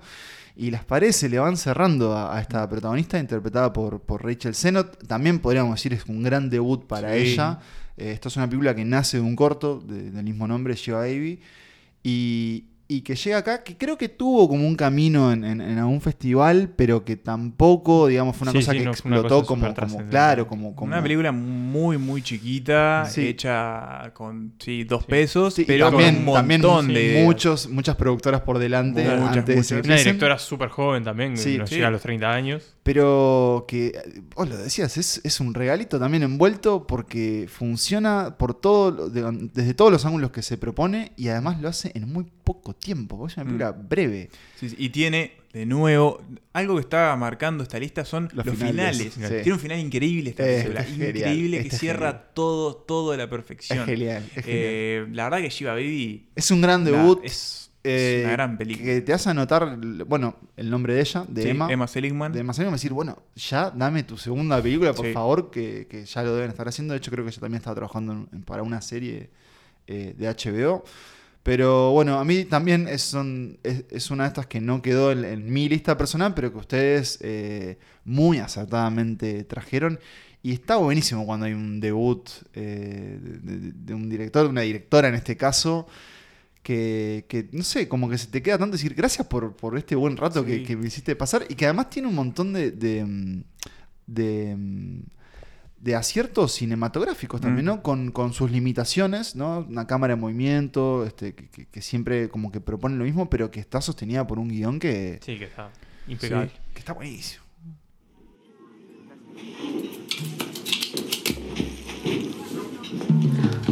Mom, Mom, who died?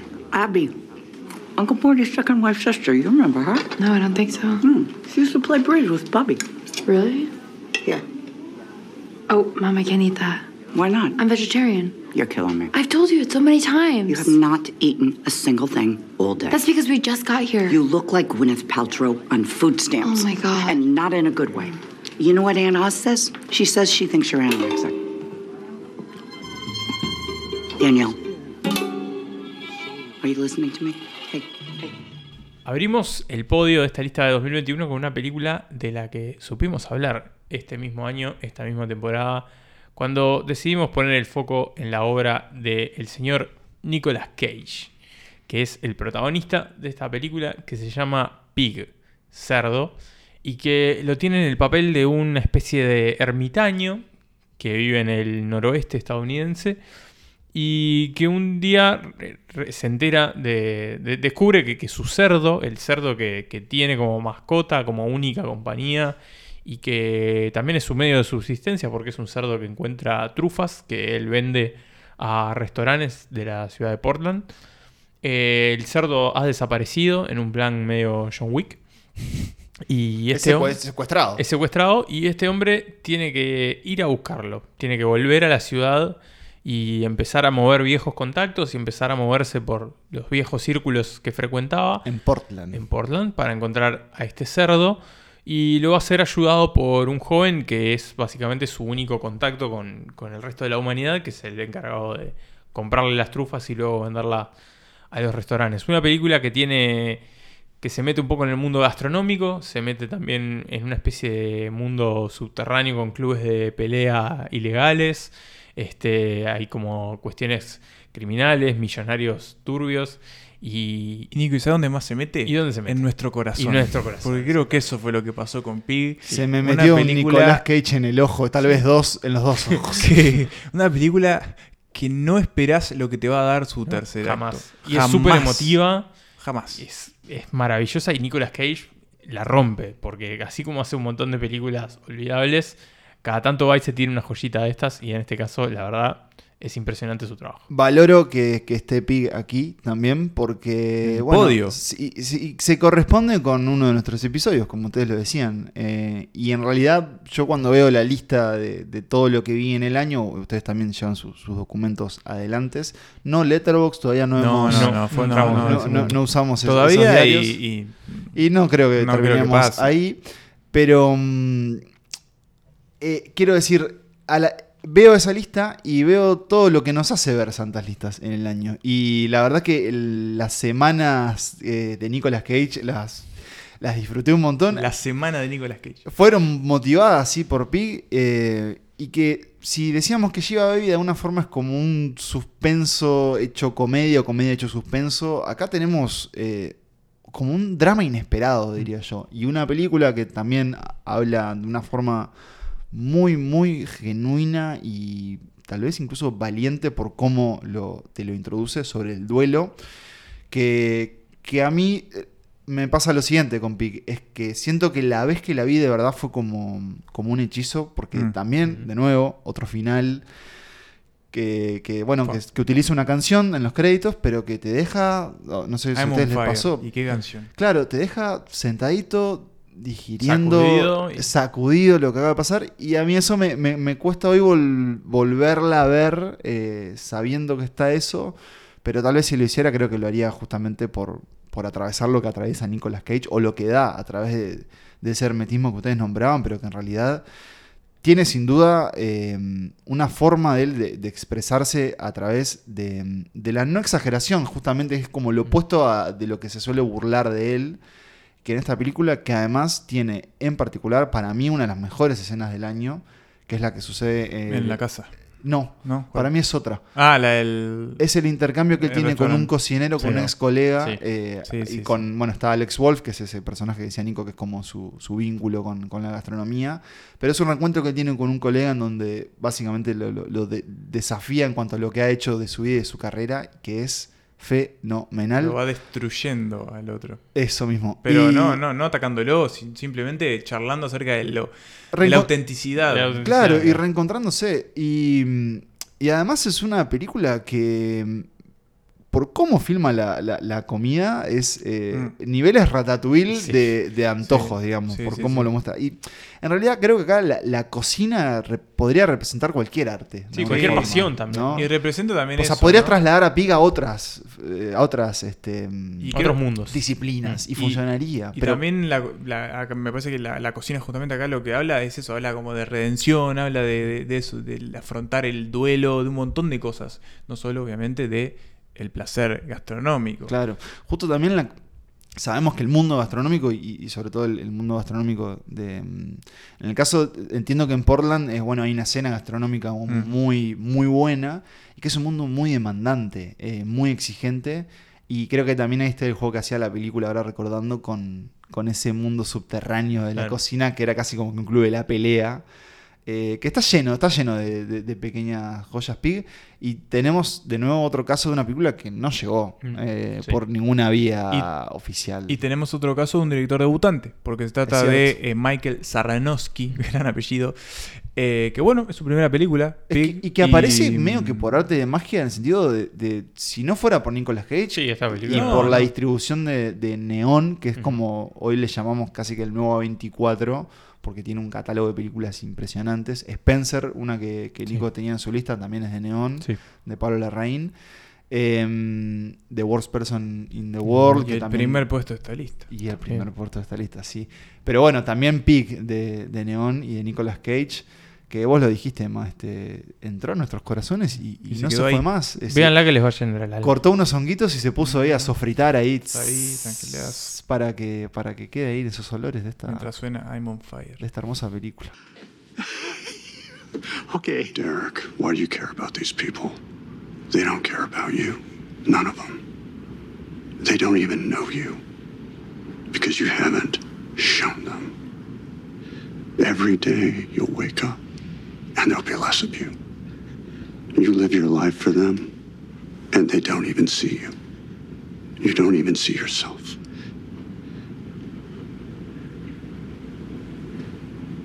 We don't get a lot of things to really care about.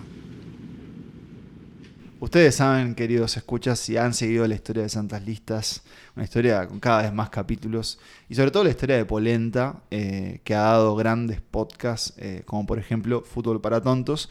Ustedes saben que yo, su servidor, Pablo Valentín Estarico, no, eh, no soy una persona futbolera, eso es una pasión que comparten mis compañeros, aunque mm, hace mucho no les pregunto en qué momento están con el fútbol, ahora me, me dirán.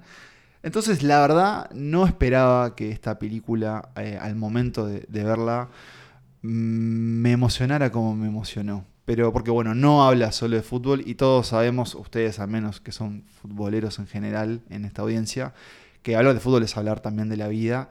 Y qué forma de hablar de la vida que encontró Paolo Sorrentino para esta película. Fue La mano de Dios, su última película, un estreno de Netflix, pero que tuvo la particularidad y la suerte de llegar a los cines uruguayos eh, en las salas.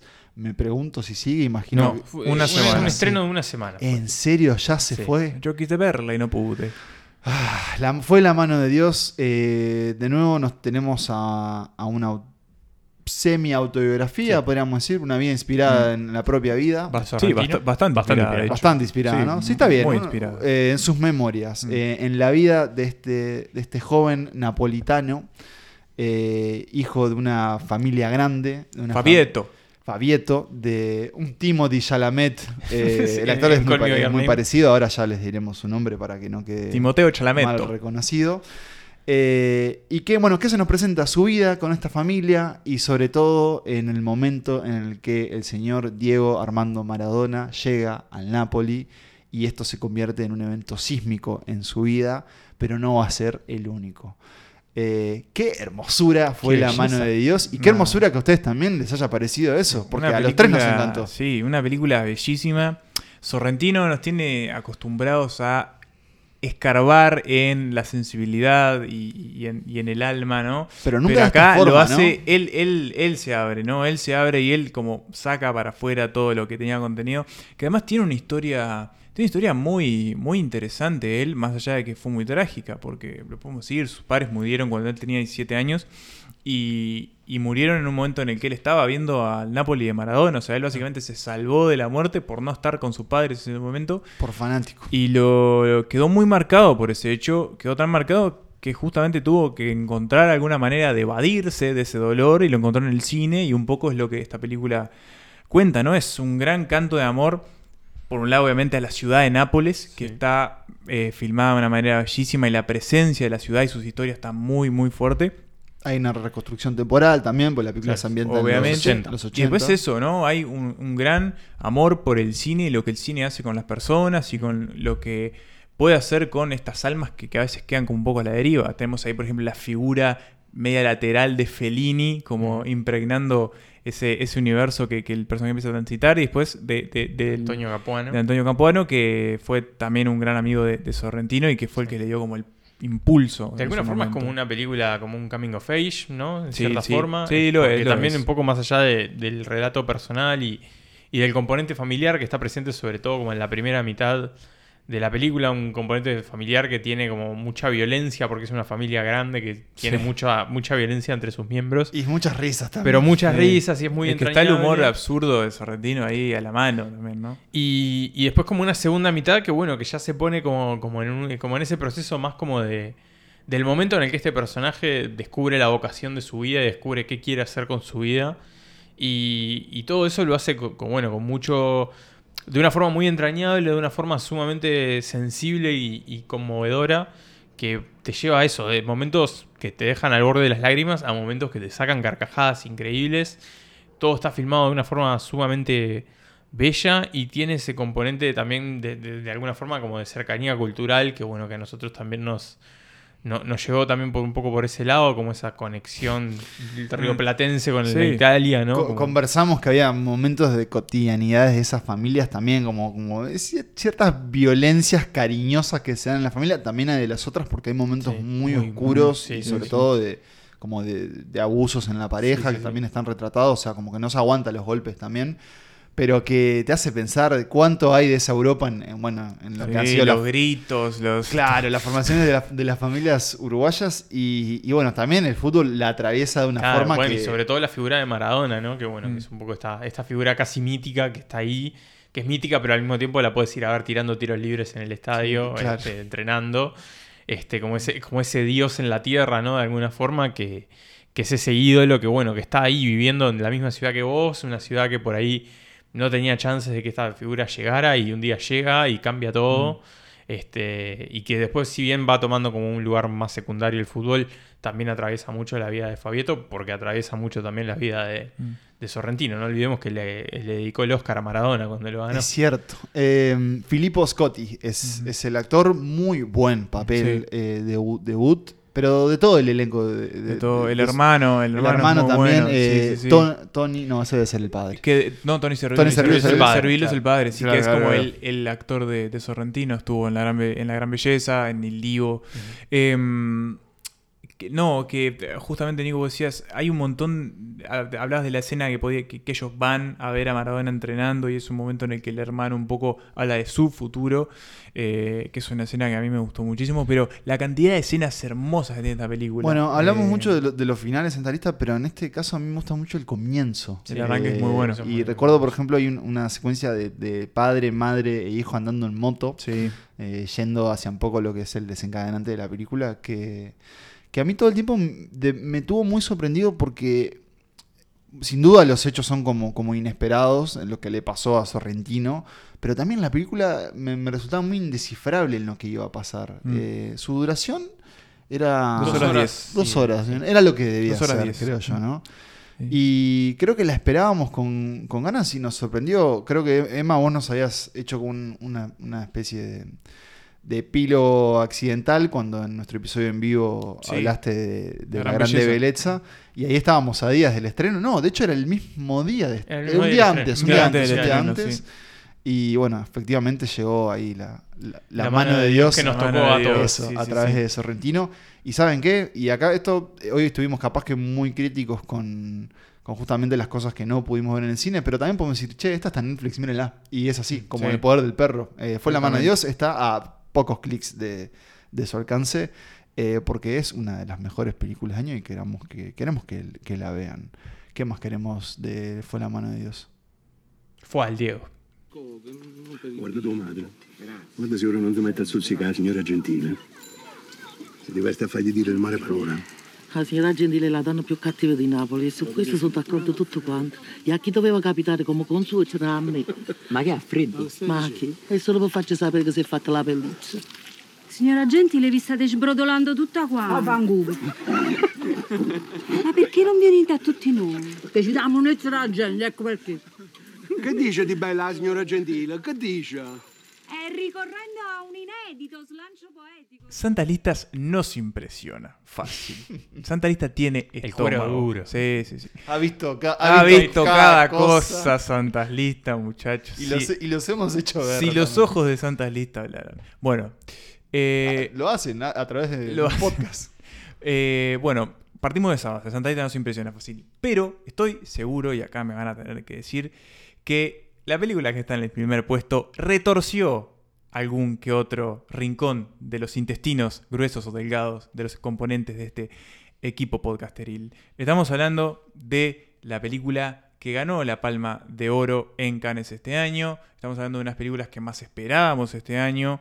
Y estamos hablando de Titán, la segunda película de la directora francesa Julia Ducournau, eh, que ya nos había sorprendido muchísimo con Raw, mm, crudo, como quieran decir, este, una película que habíamos visto 2017 o 18, no me acuerdo, eh, y que nos había gustado muchísimo. Y bueno, acá teníamos esta propuesta que sabíamos que iba a ser radical, sabíamos, veníamos leyendo mucho sobre la película, el- los adelantos ya nos mostraban que iba al hueso Y escandalizó mucho también cuando se Escandalizó estrenó. Al mucho. hueso y al fierro. al Ah. fierro y lo hace. Sí. Eh, y es una película mm, que está al filo. Sí. Está al filo. Es una película que está al filo, pero que Perd- a juicio. Y corta. y corta, pero que a juicio de este emprendimiento tan noble es nuestra favorita Exacto. del año. Sí, así como venimos de- del segundo puesto, que, que es una película que nos llegó por el lado de la calidez y, y- y la y nos conmovió por lo entrañable y, Mm. lo sensible, acá fue por todo lo contrario. Fue una película que, que nos cagó a palo en el piso, que nos reventó, que nos sacudió por todos lados, que nos movió todo. Y nos pasó por arriba. Nos pasó con por arriba como un auto. Con un auto y adentro de ese auto una persona Exacto, y teniendo así. relaciones con ese auto. Exacto. sexuales. Sí. No Y relaciones. Nos pasó No. todo eso y al mismo tiempo nos maravilló también, más allá de, de esa incomodidad, de esa intensidad y de ese, de ese horror. Es una película durísima, dolorosa, pero también nos maravilló y bueno, por eso creo que está acá en este primer puesto. Fue cuando, cuando estábamos armando la lista, que un poco lo, lo estuvimos hablando antes de arrancar. eh, Fue como que se iba quedando en el primer puesto y íbamos diciendo, pa, ¿esta va a ser el primer puesto? Y al final, sí, Mm. este, sí, la verdad que sí, porque porque eso nos dejó un impacto muy, muy profundo este, y, y- y nos sacudió. Es, es una película que eso, que, que es bastante dolorosa. Entendemos que también hay gente que, que puede no gustarle o hay gente que la puede de- destrozar mucho también. Eh, en particular entendemos que, que- que a las mujeres les pega distinto que a los hombres la película por los temas que trata también y que podemos detallar un poco este, sin entrar en demasiados... eh, detalles porque creo que también es una película que, que- que de alguna Yo forma igual no daría mucho detalle. se vendió, No, no. se vendió como una cosa y en realidad es como algo que solo pasa al principio y después se agarra para otro ¿Cómo, lado. cómo la que se vendió? En cierta forma de que el, el escándalo, de alguna forma, fue por un poco la, la vida de su protagonista, que es una vida que después cambia totalmente y la película agarra por otro lado. Mm. Este, pero bueno, Sí, em, pasa de eso otro. Sí, antes de capaz podemos soslayar alguna idea de, de premisa, pero sí podemos decir los temas, tal vez, ¿no? Claro. Es un Pero, tema. eh, la, la premisa para mí es muy fácil. Es, Dale. hay una mujer que trabaja, es una de las bailarinas de estas exp- exposiciones de autos que se hacen. Ella eh, se coge un auto en un momento, después tiene un problema, se tiene que escapar del lugar donde está eh, y adopta la identidad del hijo desaparecido de un bombero. Bien. Y ahí ya estamos en la premisa. la, la resumiste perfecto. Eh, Y ella tiene una placa de metal en y la tiene una cabeza. placa de metal porque de en la cabeza. un porque- accidente de pequeño, un accidente automovilístico causado por ella, tal vez. Eh, pero acá sí que, que está bueno usar este término francés, eh, a veces ya como usado muchas veces como un cliché, pero que es un tour de force, ¿no? Y es lo que es esta película.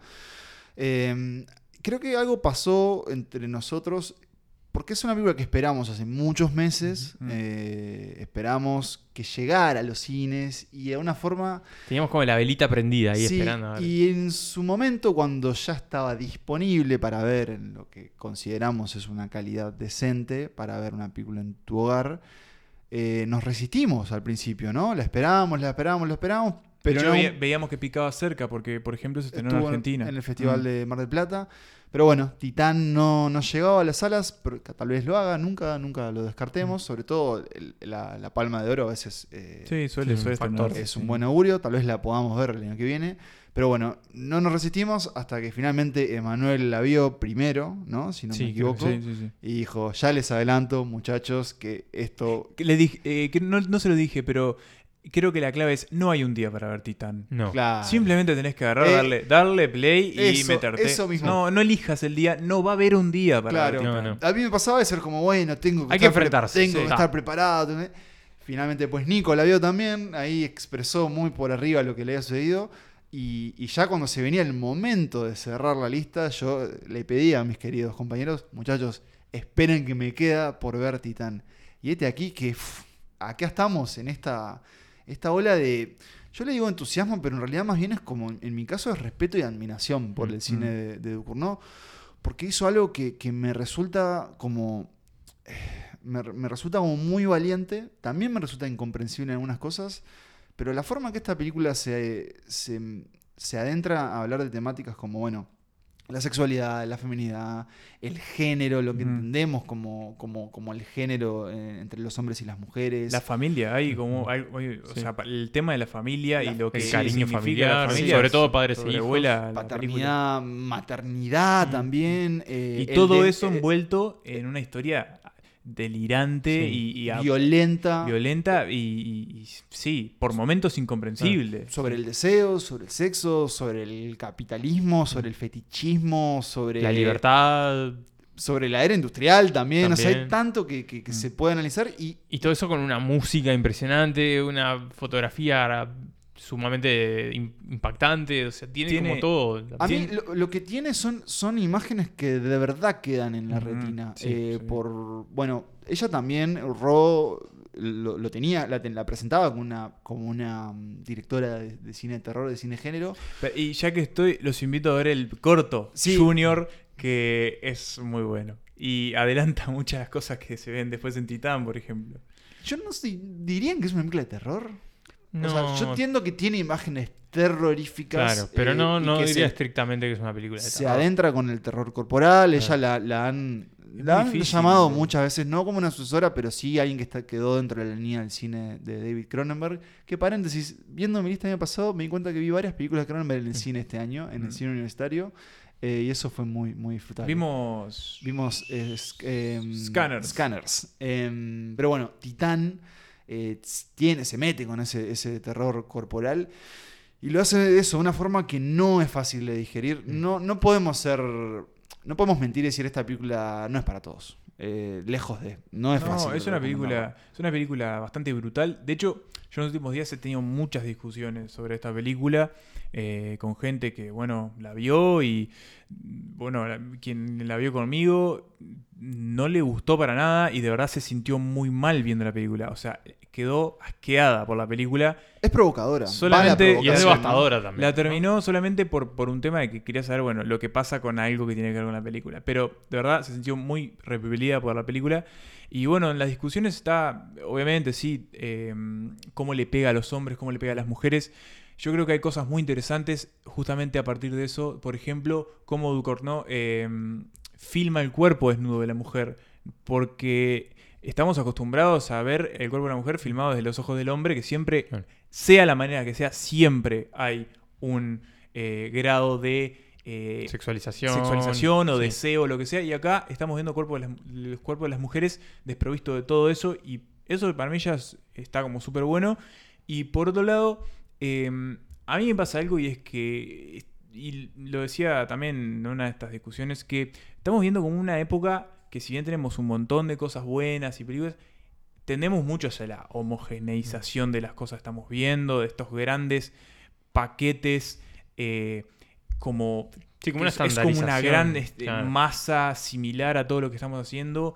Y la verdad que cuando llega una película de este tipo que, que no sabes cómo agarrarte, que constantemente está diciendo a dónde estamos yendo, que te saca del lugar, eh, de, de cualquier lugar que vos puedes estar cómodo, es a mí me, me- me genera como, bueno, acá hay algo, acá hay, acá hay, Acá hay una o sea, voz. esto me interesa, o sea, yo qui- quiero esto, quiero algo que me haga sentir que estoy vivo, no quiero ser una plasta que mira todo lo que, lo que me dan así como una especie de papilla masticada. Y cuando pasa esto es como, bueno, eh, esto, es- esto es el cine. Sí, un cine a puro cromo, a puro combustible. eh, y acá creo que también un cine muy crudo, ¿no? Haciendo Sí. un guiño a su, a su Película anterior. a su película anterior y que nace aparte de, de un lugar de ella muy interesante, que es que ella ha hablado que, que esta película de una forma es, es fruto de, de justamente un poco del, del miedo que le provocó el éxito de Ro, ¿no? De, de la recepción que tuvo esa película y ella como cineasta, y que le provocó un, un bloqueo de, escritura eh, pleno y que de alguna forma fue destapándose para convertirse en, eh, en- en titán, en, en titanio, que yo también es eso, eh, la tengo obviamente muy, muy, muy fresca, Mm. eh, no, ha- no ha pasado dos días de que la vi, entonces eh, la tengo como, bueno, como... Como- estás procesando. como la placa en Claro. la cabeza de la protagonista, Claro. ¿no? Está ahí.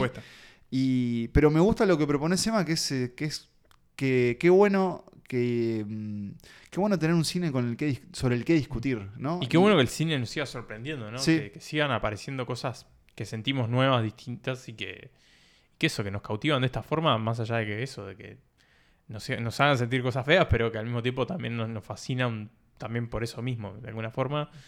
Y, y eso es una película que, que nos cautivó muchísimo y que, bueno, por eso está acá en este primer puesto. Yo hace algunos días más que ya la vi, pero me sigue como re- Claro. re- rebotando en la cabeza, Sí, ¿no? sí, no, Sigo no- pensando en yo- ella y... no te la sacás fácil, Sí, no te la no te sacás Yo la la, mm, como que me pasa con ella, que es que con, con- o con sus dos películas, que, que siempre, cuando las vi, las sentí muy modernas, incluso a veces como hasta un poco adelantadas en algunas cosas. Es un- Siento que esta es una película del 2020 y algo, que sale en Claro. 2021, pero que, que me encantaría revisar y ver qué, qué- qué significado tuvo. Eh, Yo quiero darle una mención a, a tanto la actriz protagonista, que no, no recuerdo el nombre, Ya te lo digo. y a Vincent Lindon, uno de los grandes del cine francés, que tiene un, Y un acá, papel... y acá sí que está grande. Acá está Claro, grande, polenteado. Llevó su cuerpo al, al de un bombero, el capitán de bomberos este, polenteado. Y, Que incluso hasta esa, esa, cue- esa cuestión de los bomberos es todo muy extraño. Este grupo de bomberos que constantemente está bailando una de las mejores escenas de baile Ay. del año, que es cuando bailan Future Island. Sí. Eh, una canción de ellos ahí. este, Bueno, ahí Que yo- es el momento de. Hay, hay una escena, hay, hay, hay bomberos y bueno, sabemos que los bomberos son hombres muy ejercitados, entonces también está esta idea del, del- del Del deseo físico, ¿no? Masculino, Claro. claro. y la búsqueda del, del- del físico ideal y también de la, pro- de la propia feti, feti- ¿cómo se diría? Fetichización. Fetichización. Gracias con el cuerpo de uno mismo, ¿no? Eh, en el caso del personaje del padre está mucho, ¿no? Está él parado frente a un espejo admirándose y nosotros admirándolo a él. Pero sí, también es una película que, que la noto muy exigente, sobre todo en, en el vínculo que uno empieza a generar con la protagonista, porque es una protagonista que además en algún punto queda silenciada. Eh, Mm. hay- Sí, hay- casi no habla Hay, hay, un, hay un motivo por ello y que en realidad se va a expresar otras formas. Y que tampoco es un personaje muy querible, ¿no? Para nada. Claro. Eh, de hecho, todo lo contrario Sí, al sí, principio, si consideramos acciones. Pero, Sí, mm, sí. pero eso, es una actuación que se empieza de una forma y después se convierte en algo completamente corporal. Y esta es una película de cuerpos. Y una actriz debutante también. Mirá. Mm. Que era una, una modelo que, bueno, que la directora la conoció y le pareció que podía ser, claro, la, la protagonista de esta película y bueno. Un físico muy, muy particular también, muy esbelta, Sí. ella muy Se llama flaca. eh, Agathe Roussel. Eh, Agathe, o Agatha podríamos traducirla. eh, Roussel, sí. Eh, periodista, modelo y actriz. Eh, desde de, Colega, de- de ahí. colega. Esa misma. Eh, flor, flor de papel, flor de película. ¿Creen que Titán, digamos, seguirá su legado o, o- o- o- o nos estamos o estamos nos estamos apurando? Vos ¿Qué pasa con estamos Titán? Morfando el shock. No, no Eh, sé, yo creo que no, entiendo que no. Yo creo que nos Y- vamos a acordar de ella. Y de hecho yo este año Sí. vi Ro y, y la, la- Ro, yo la volví a Ro. muy presente. Claro, volví a ver Ro y decía, pero esto es, presente. un- De la esto es primera una gran película, claro. Titán es diferente, es completamente diferente, pero hay puntos en común Sí. también. Gran banda sonora además, tiene, Sí. tiene- que ya lo tenía Ro, eh, muy buena eligiendo los temas que acompañan las historias. Pero eso yo creo que va, que va a bancar, es una película que, que nunca va a ser fácil de ver, creo, y, pero que va a estar ahí para eso, para impulsar con un montón de discusiones en cuanto al género, a la identidad, a la familia, a la sexualidad y al cine, porque es eso, al final terminás discutiendo sobre eh, cosas inherentes al cine y bueno, a nosotros nos, nos fascinó y está en este primer puesto. No sé si ustedes quieren decir algo más sobre ella. Felicitaciones eh, a, Julia, a- querida. felicitaciones Este, y queremos, bueno, dos películas, dos muy buenas películas. Dos sigue. excelentes Sí, películas. dos excelentes Eh, películas y un gran corto. Eh, vamos a ver qué sigue. Vamos a ver qué sigue. Por lo pronto estamos. eh, eh, voy a decir una tontería, pero estamos. Y tiene que ver, creo, con la película, pero estamos arriba de la Julia Antoneta. De la Ducurneta. de la Ducurneta, me gusta mucho más. Eh, que sería un auto particular en el Sí, cual yo- meterse, ¿no? sí, sí, Eh, y saben, esto sí es un, un paréntesis un poco, un poco en broma, un poco en serio, pero ¿saben qué, digamos, qué película cruzaría en el mundo de Titán a ver qué pasa? Como si pudiéramos mezclar dos películas. Clever. Uh, que aparezca Clever en, que aparezca en- Clever en con el mundo de Titán. con su cuele con, con los Con autos en el mundo de Titán. A ver qué pasa, fuegos. ¿no? Y la masculinidad en Clever, la feminidad en Titán y ver qué pasa con ese cruce de mundos. Eh, pero por lo pronto les vamos a dejar un pedacito de esta que es la película favorita de Santas Listas de 2021, Titán. Toi, tu tu sais pas d'où tu viens, tu vas rien foutre là-bas. T'as compris Sens pas les énergies là ou quoi? Sens pas ce qui se passe entre nous?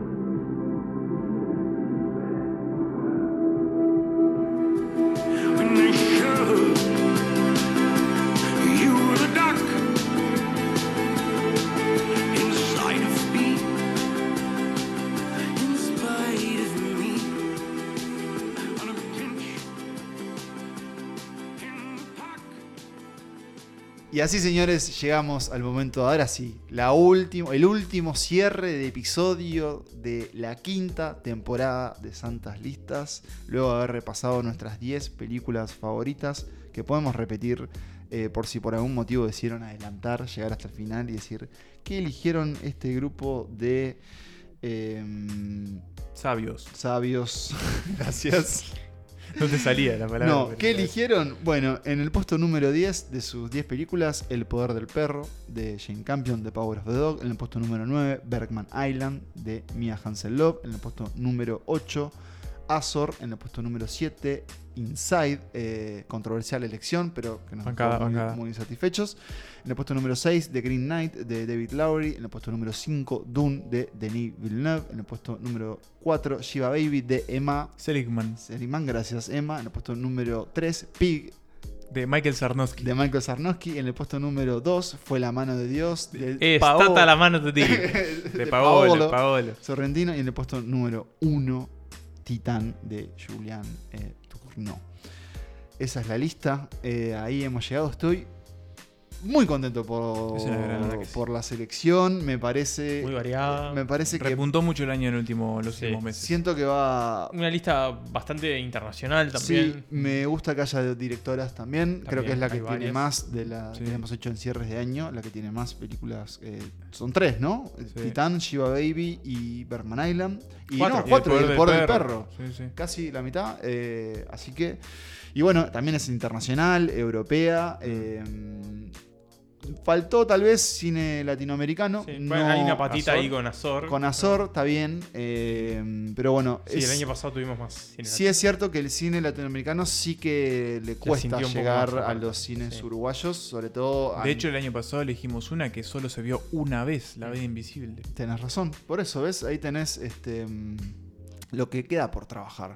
Pero por lo pronto, eh, creo que es una gran lista. Esperemos que les guste, como esperamos que les haya gustado todos los episodios de esta temporada.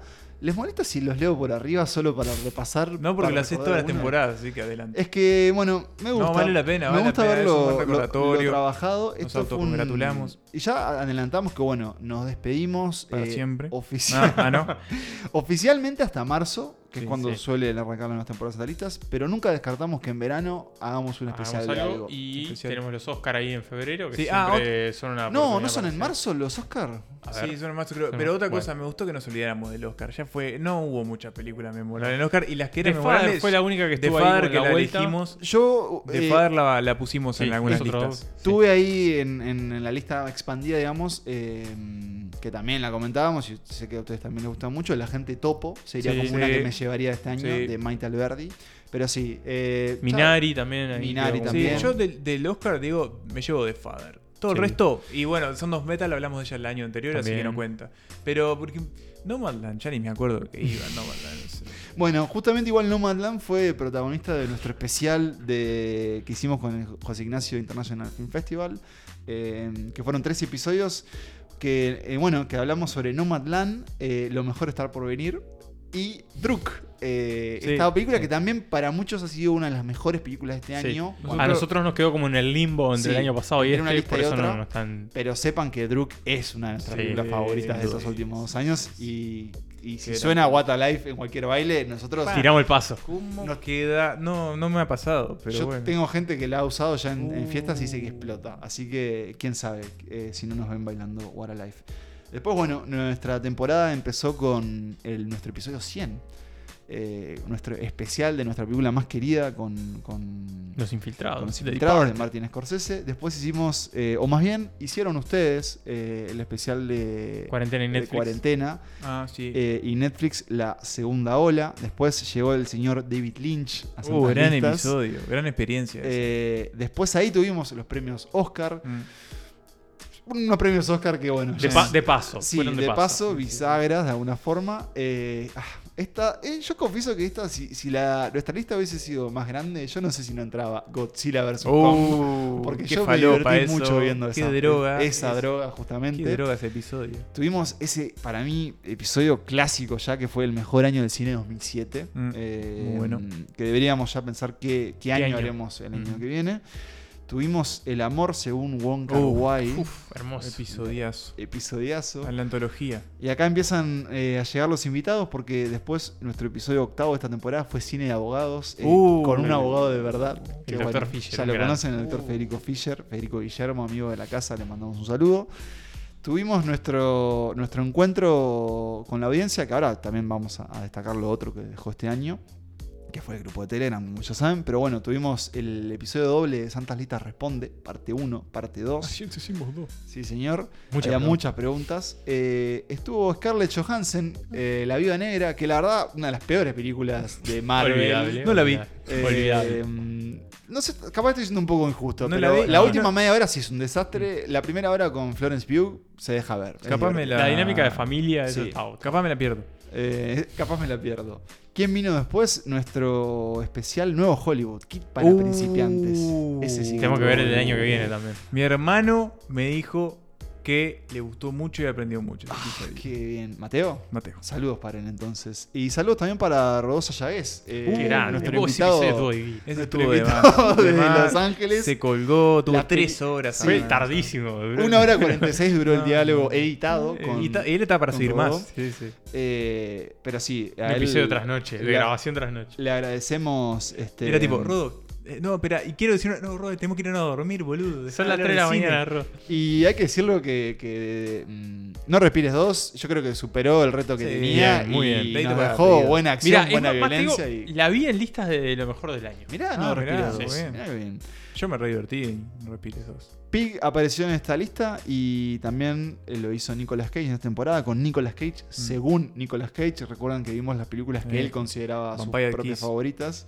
I'm a vampire. Y ahora va a ser de vampiro, de- Sí, parece que de no de cualquier vampiro. De Drácula. De El Señor Ni Vampiro. más ni menos. Eh, siguiendo con los invitados, otro invitado clásico que tuvimos, eh, señor Facundo Maki, con Sí, su docupaliza. Bueno. Tenemos que ver con qué lo invitamos el año que viene. Y no sé si no sale un Docupaliza 2, eh. Docupaliza Eh, hay que ver Buena. si él quiere o a no. Docupaliza Pero 500, sí, por sí. lo pronto la marca ya quedó. Eh, lo que no quedó fue eh, Daniel Craig en el puesto de James Bond porque Uh, nos despedimos terminó, de él. Qué gran, qué gran experiencia. Porque todo hicimos nuestro Bueno. 007, la era Daniel Craig, este, con No Time to Die. Un gran blockbuster que lamentablemente tenía a Rami Malek como su, su villano. Qué lastre. Y que por suerte tenía a Ana de Armas como. como Un gran personaje que apareció 10 minutos, Eso, pero la rompió. Y, Eso sí, mismo. hizo más que a Rami Malek en toda su carrera. Después eh, tuvimos un especial de Halloween bastante turbio, señores, por, por la elección, pero bueno, tenían que ver también con, con las ansiedades de estar encerrados en el hogar, porque fue el especial de Halloween Casa Tomada. Y veo acá la imagen de la, la película de mm, Haneke. de Haneke de Funny Games y todavía no me deja dormir. eh, pero sí, lo que me deja dormir es saber que el señor Denis Villeneuve está haciendo películas, porque bueno, hicimos nuestras favoritas de Denis Villeneuve. Después tuvimos un episodio que se metió, eh, no sabemos cómo, pero lo hizo de alguna forma creo que respondiendo a lo que fue eh, un año particular para este género. Estoy hablando de Santas Listas, el musical. Uh, cierto. me- ya me Fue esta temporada, Sí, fue esta fue, fue temporada. hace muy poco. Hace un mes. eh, Y ahí estuvo. Bueno, tuvimos nuestro episodio en vivo. eh, Nuestra Santas vuelta Listas después 3D. de dos años. Después de dos años, Muy nuestro emotivo. encuentro en el Un club. montón de gente. Sí, en el Club Cultural Charco. Eh, Pro- prometemos repetirlo el año que viene. Sí, Capaz que hasta sí, más sí, de uno. sí, probablemente sí. eh, y ahí los esperamos ver a, a todos ustedes. Y sobre todo a quienes han estado acompañándonos a través eh, del grupo de Telegram. Ese, ese sí hay que decirlo que ha sido uno de los mojones de Santa Rita este año. Porque al menos yo sentí que fue muy diferente haber estado en contacto con tantos de ustedes, conocerlos más, que nos conozcan también a nosotros en un diálogo interminable, en una especie de foro vivo, en, en donde ya En el que saben. se habla solo de cine. Se habla de Ah, y cine. a veces de series. Se han colado otros temas Sí. también, Sí. pero sobre todo es un lugar en donde... Se le pueden hacer consultas gratuitas al Dr. Fisher, por To- ejemplo. Totalmente. Pero en donde, qué sé yo, a veces ahí dejamos nuestros miedos con algunas películas, nuestras experiencias en las salas. eh, Repasamos lo que vimos. repasamos también. lo que vimos. No, sí, bueno, la cosecha del fin de semana en donde todos, eh, que ahora ya es la cosecha de la semana en realidad, en donde todos ustedes nos cuentan que han visto. Yo ahí sí confieso que, que hay un ejercicio que no pude hacer y me gustaría que es ir anotando todas las cosas que iba recomendando la gente, que más o menos sabés si, ah, esta la quiero ver. Eh, voy a tratar de hacerlo el año que viene porque había muy, muy buen material. Y bueno, ese grupo, vamos a decir, va a seguir activo Sí, eh, mientras no salga la, la temporada. Y bueno, no den de baja a Telegram. eso mismo, si no nos mudaremos a otro lugar. Y yo, muchachos, ya saben, ¿qué les voy a decir que no sepan ya? ¿Qué vamos a, qué vamos a tener que escuchar? A ver. Sí siento. No, voy a empezar con una crítica. Si bien eh, tuvimos grandes idas al cine este año, Tuvimos siento- pocas. Tuvimos Tuvimos pocas, pocas, sí, ¿no? sí. Eh, Es que bueno. Me pregunto No si había ya- mucha cosa para ver. La la relación verdad. ya no es la misma. No, bueno, puede ser eso, tal vez la vida adulta ya nos lleve por, por horarios diferentes También o cierto. simplemente la oferta no nos encontraba. Para mí un combo de... De todo. De responsabilidades. Un combo y- de la vida y un combo de la verdad que no había nada para ver. Eso puede Este, ser. Pero Porque es cierto, fíjense en las películas que vimos en el cine de las que hablamos hoy. Todas- Son poquitas. Pero siempre que elegimos, elegimos, Elegimos bien. bien. Como propósito, yo me gustaría que el año que viene veamos más películas juntos. Pero igual sé que cuando lo hacemos eh, es, Vale para el recuerdo. Así que muero por ver Capitana Marvel 2 con ustedes. Uh, ah, ¿existe ese Claro, proyecto? Se llama eh, Las Marvels. Las Marvels.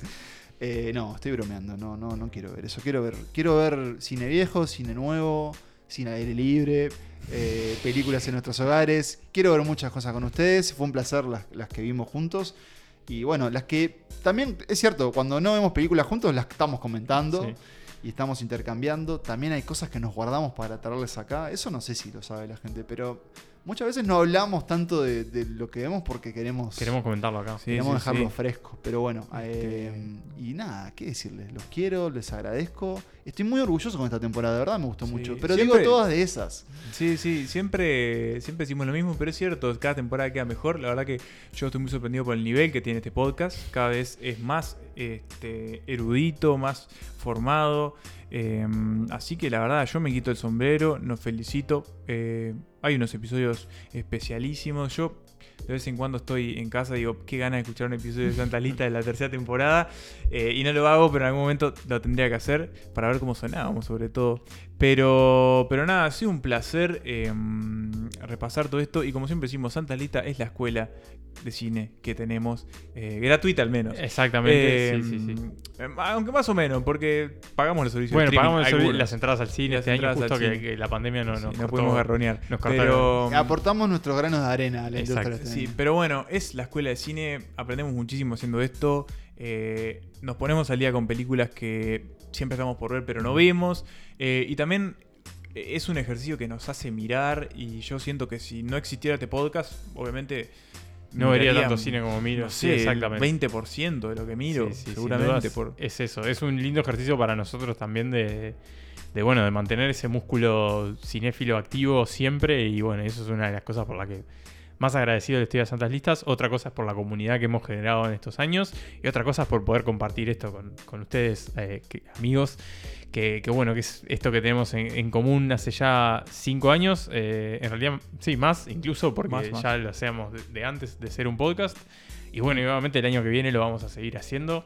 Ya lo dijimos a Y partir hasta de la marzo. temporada 30 no paramos. Hasta y, que- y cuando llegamos a 30, tiramos un poco más. Ahí obvio. va, sí, sí, o sea, mientras podamos lo vamos a seguir. Medio haciendo. siglo de medio, medio siglo, siglo de- claro. en el estadio centenario. Centenario, ¿cómo Con? Jaime tocando de Ahí va. 100 años. Más o menos, pero Sí, bueno. Este, así que bueno, ha sido un placer compartir este episodio, compartir esta temporada. temporada, compartir las cinco temporadas que ya llevamos.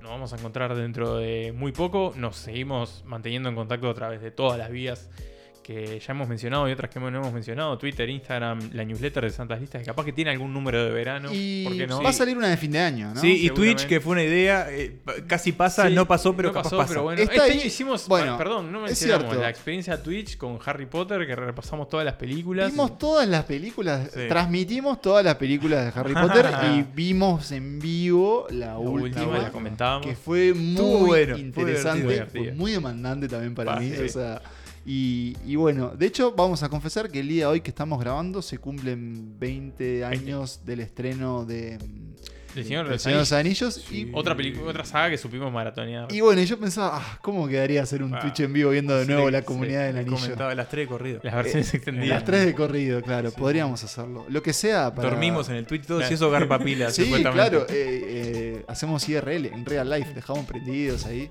Pero sí, eh, buscamos las formas de, de- de encontrarnos a ustedes a través del cine, pero ya sabemos que el cine de Santa Rita es la vida y para ello vivimos. eh, Y si, el- y si no buscamos el cine, el cine nos viene a buscar. Así que Eso mismo. Y hay tres palabras, cuatro, perdón, que ya saben que, cuáles son, eh, que no me toca a mí decirlas. tampoco me toca a mí decirlas, así que quiero despedirme hasta el año que viene. Yo también. Hasta, hasta pronto. Hasta pronto.